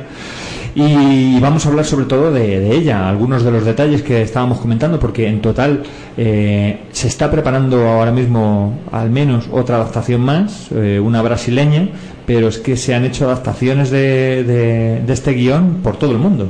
Sí, en concreto diez, en 10 ocasiones ha sido versionada. La primera, como hemos dicho, ha sido la italiana, luego fue la francesa, la española, una griega también, una película turca, una, mm, no sé si es coreana o es... No sé si es Corea o es Japón. ¿no? Corea, sí, coreana, Coreana, bandera, perdón. coreana, la china, eh, la griega, la turca, La estoy griega. yo pensando... Curioso, me estáis dejando. Anda que no me quedan por ver. Hay 10 versiones Pues y fíjate. La verdad que, bueno, nosotros hemos visto alguna y de las que hemos visto la mejor, la española, eso también hay que, hay que Ujú. decirlo. Ha sido rodada íntegramente en Madrid, en los escenarios han sido en Madrid. en- Sí, muchísimo es eh, unos interiores, porque de hecho eh, hay gran parte, eh, en algunas de las conversaciones en la terraza, da la sensación de que estás viendo Madrid. No, es un decorado. Es un decorado. es un decorado. Eh, hay tan solo escenas en las que de verdad sea una terraza eh, del Mm. propio piso. Creo que es prácticamente al principio, cuando están mirando eh, un accidente. El accidente, sí. Estaba Esa. pensando en ello, digo, no, que en ese caso o está muy Es bien hecho, o sí, sí, que es al principio que un poco está justificando, juego el eclipse, ¿cómo está la gente hoy? Sí, Madre sí. mía, ¿no? Y efectivamente hay un accidente con unos pegando voces abajo, ¿no? Pues esa y se acabó, porque el resto de la terraza también es decorado. Ah, qué curioso. Eh, hicieron decorado con todo el Con todo el skyline ¿cómo se dice? de, el skyline de Line back Madrid. o skyline, si no recuerdo cómo lo llaman, Sí. efectivamente de todo Madrid y con la luna, con esa Pues luna. está súper conseguido, ¿eh? Fíjate Sí, sí. que, bueno, no Y sé, es no sé que- si me hubiera gustado saber esto cuando vi la película, que es un decorado. Todo Es que Paco acaba de llegar en un lapso que ha tenido. Entonces, en esta charla de amigos, sí, eh, Madrid solo se ve eh, cuando el accidente, cuando el accidente al principio de la película. El resto, la terraza, la luna, el fondo que se ve en Madrid, se ven edificios, eso es un decorado. Sí, tiene, tiene todo el sentido, claro. Y de hecho hay un plano el del accidente, Sí, pero ese sí es real, dicen. no, no, el Ah. accidente no dudo de que sea real, pero hay un plano que en primer plano aparece el accidentado y ellos al fondo y no hay relación de, de tamaño. Ah. Eh, Ellos están muy arriba y sin embargo parece que están en un segundo piso. Ya, ya. Pero la casa sí es de Madrid, ¿no? Está Sí, en la Alonso, casa en Alonso Alonso Martínez. Martínez. Martínez. Bueno, no es Alonso Martínez exactamente. Debe Es- de estar por ahí cer- Sí, cerca de no, Alonso no, es al Martínez lado de la plaza, sí, es una, es una calle que sube. Estaba viendo las eh, adaptaciones 2016, la italiana sería la primera que se estrenó y luego a partir de ahí nos encontramos la francesa, la española que sería la siguiente, eh, mexicana que está ya estrenada, eh, nos encontramos a partir de ahí ya las que no conocíamos otras adaptaciones pues en Grecia, en Corea del Sur, en Hungría, Turquía y me parece que me estoy dejando alguna, pero vamos, la brasileña que está por estrenarse, aparte de adaptaciones a- al teatro también en Argentina, en España. La verdad es que ha dado muchísimo de sí, ha resultado una historia universal por el tema de los móviles, entre otras cosas. Eh, él cuenta, Alex de la Iglesia cuenta que se vio muy influenciado a la hora de preparar este guion por Black Mirror, por la serie Black Mirror y todo lo, que implica la tecnología en nuestra vida, en nuestra vida cotidiana. Y, y bueno, es un, es, un, es un gran escenario. Como decíamos, todo lo que es la terraza, pero también todo el interior es un gran escenario. Hay un making of por ahí que recomendamos en, en YouTube, que, en el que Alex de la Iglesia va paseando por ese, por ese stage y vas viendo como, pues eso, la puerta que parece maciza, no es más que nada, un poco de madera de balsa y, bueno, es todo, todo es un auténtico decorado. Hay un detalle que nos resulta curiosísimo y es que tenían preparado todas las mm, copas según para qué escena, porque claro, no puede ser que toda la película estén con la misma medida las copas o, que, o que no se note que están bebiendo, que una vez esté alta otra baja. No, no, es que tenían las, mm, las medidas, todas las copas preparadas para incluirlas en cada En escena. cada escena. Y todas marcadas para que nunca estuviera Qué todo- bueno. nada fuera de su sitio. La verdad es que está muy cuidada. Mm. Eh, al detalle, desde luego. Y la verdad que cuando hicieron, bueno, Alex de la Iglesia es muy, es muy cuidadoso con todas las escenas y le presentó, una vez que ya estaban todas las escenas filmadas, tenían para dos películas, o sea, decían, cuando los... ¿Qué hacemos con todo esto, no? que lo aman, dicen, bueno, bueno, si tenemos muchísimas, muchísimas imágenes, muchísimo Eh, trabajo para... Lo que no sé es eh, cuándo llegará el momento que se hagan las dos películas, o sea, que puedas comprar una primera película y una segunda película. Con todas las escenas, Sí, o sea todo- que puedas mm, ver la primera y decir, y hay un segundo montaje que la hace diferente, que es esta. Y es vender dos veces la misma película. Pues se hará, seguramente, porque para Y más como ahora que- con, con Netflix y tal, sería muy fácil de hacer. Mira, me apetecía dar un detalle más, ya que hemos hablado de la versión para el teatro, dar un poco el reparto de lo que es la, eh, esta adaptación. El reparto actualmente sería Alicia Bonachero, Antonio Pagudo, Olivia Molina, Elena Ballesteros, eh, Fernando Soto, Jaime Zatarain, que no me salía, y Ismael Frisky, que sería el, el papel de Pepe. Eh, es claro, es difícil, habla el propio director Daniel Guzmán, el director de la obra, habla de, de, pues lo complicado para una adaptación como esta es que no tienen planos ni secuencias de principio a fin, los siete actores tienen que estar en el escenario, no es igual que la adaptación cinematográfica en la que estás viendo esos contraplanos, esas caras, no es lo mismo en el teatro, no puedes ver la cara de todos, te tienes que fijar en alguno, pero la gracia que tiene es precisamente eso, que es algo efímero, que sabes que la cena acaba y que te tienes que enterar, es, un- te obliga a estar Sí, sí. eh, muy pendiente. La función cuenta con una escenografía minimalista, es eh, elegante y sugerente, y la componen tres sofás, una cocina, un baño y una terraza. Eh, los juegos de luces te van llevando luego a, a, a dónde debes mirar en algunos de los momentos, ¿no? En esas escenas en las que no están los siete, digamos, eh, eh, hablando, sino que eh, se aparta alguno, hay alguna de esas conversaciones que hemos hablado en la cocina o en la terraza, es solamente la luz la que te lleva a qué cuál es el centro de atención en ese momento, El ¿no? Donde- de...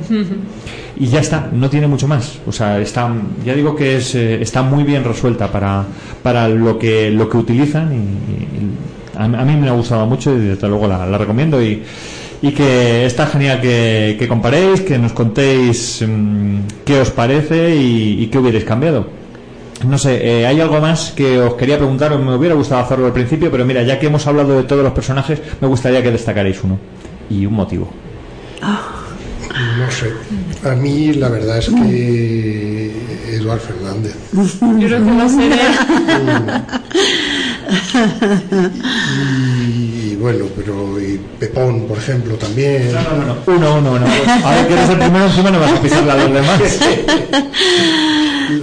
La verdad es que, bueno, pues sí, seguramente es eh, Eduard Fernández, ¿no? Yo a mí que me gustan, yo, yo soy muy de cine de personajes, de, me pasa igual en los libros, o sea, me gusta esta película por eso especialmente, porque, eh, y me gusta eh, ese cine donde los personajes van cambiando, donde realmente piensan siendo una cosa y acaban siendo otra, y cómo el actor es capaz. En ese sentido destaco sin duda a Antonio, a Alterio, como el personaje desde mi punto de vista que más evoluciona en la película, que empieza y que gracias a ese cruce de móviles acaba descubriendo una realidad que ni de ensueño hubiera pensado y lo hace bien. O sea, yo creo que como actor lo resuelve muy bien.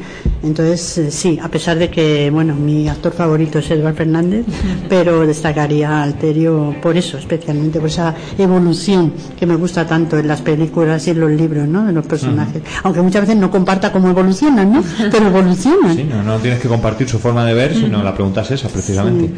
Y tú, Merce, ya te quedan Claro, dos menos. Pues yo voy a destacar, bueno, pues por un lado el trabajo de Pepón Nieto porque tiene que estar ahí luchando con su para que no se descubra su secreto, a ver qué dice. Bueno, pues me invento la excusa de que no ha venido mi, mi pareja y tal.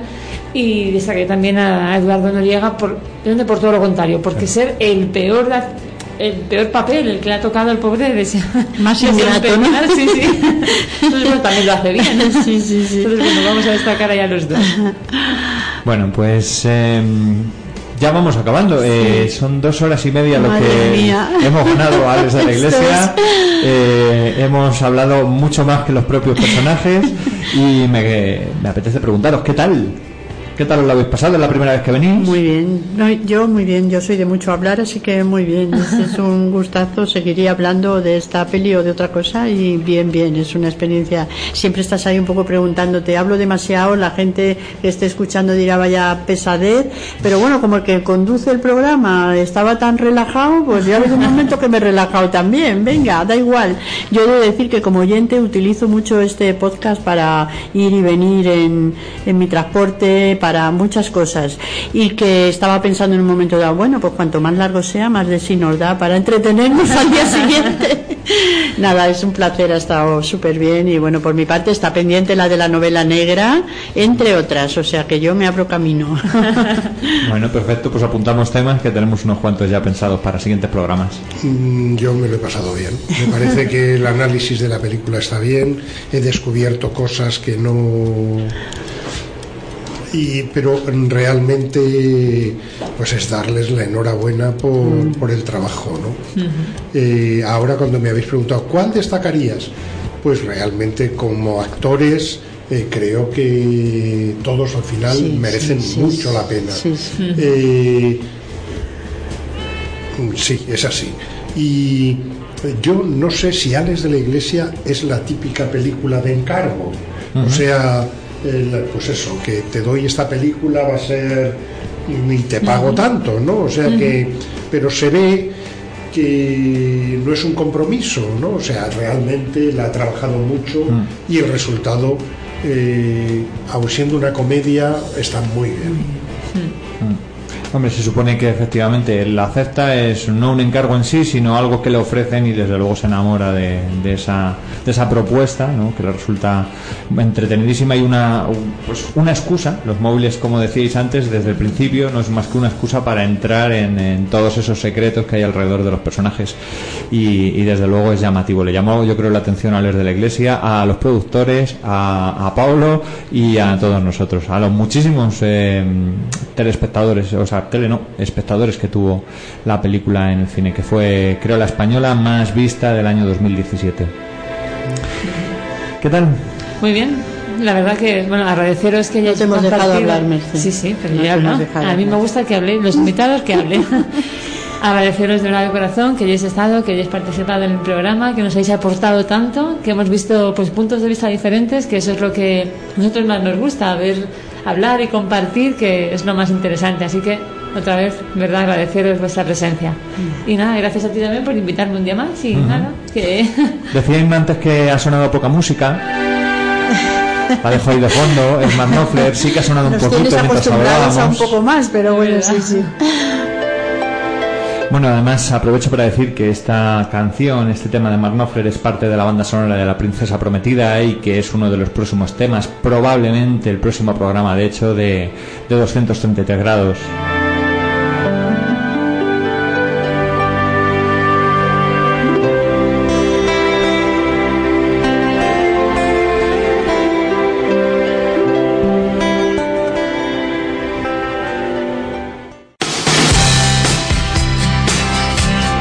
Y no podía ser de otra forma, la canción de Soul Asylum que nos acompaña para despedir el programa de hoy.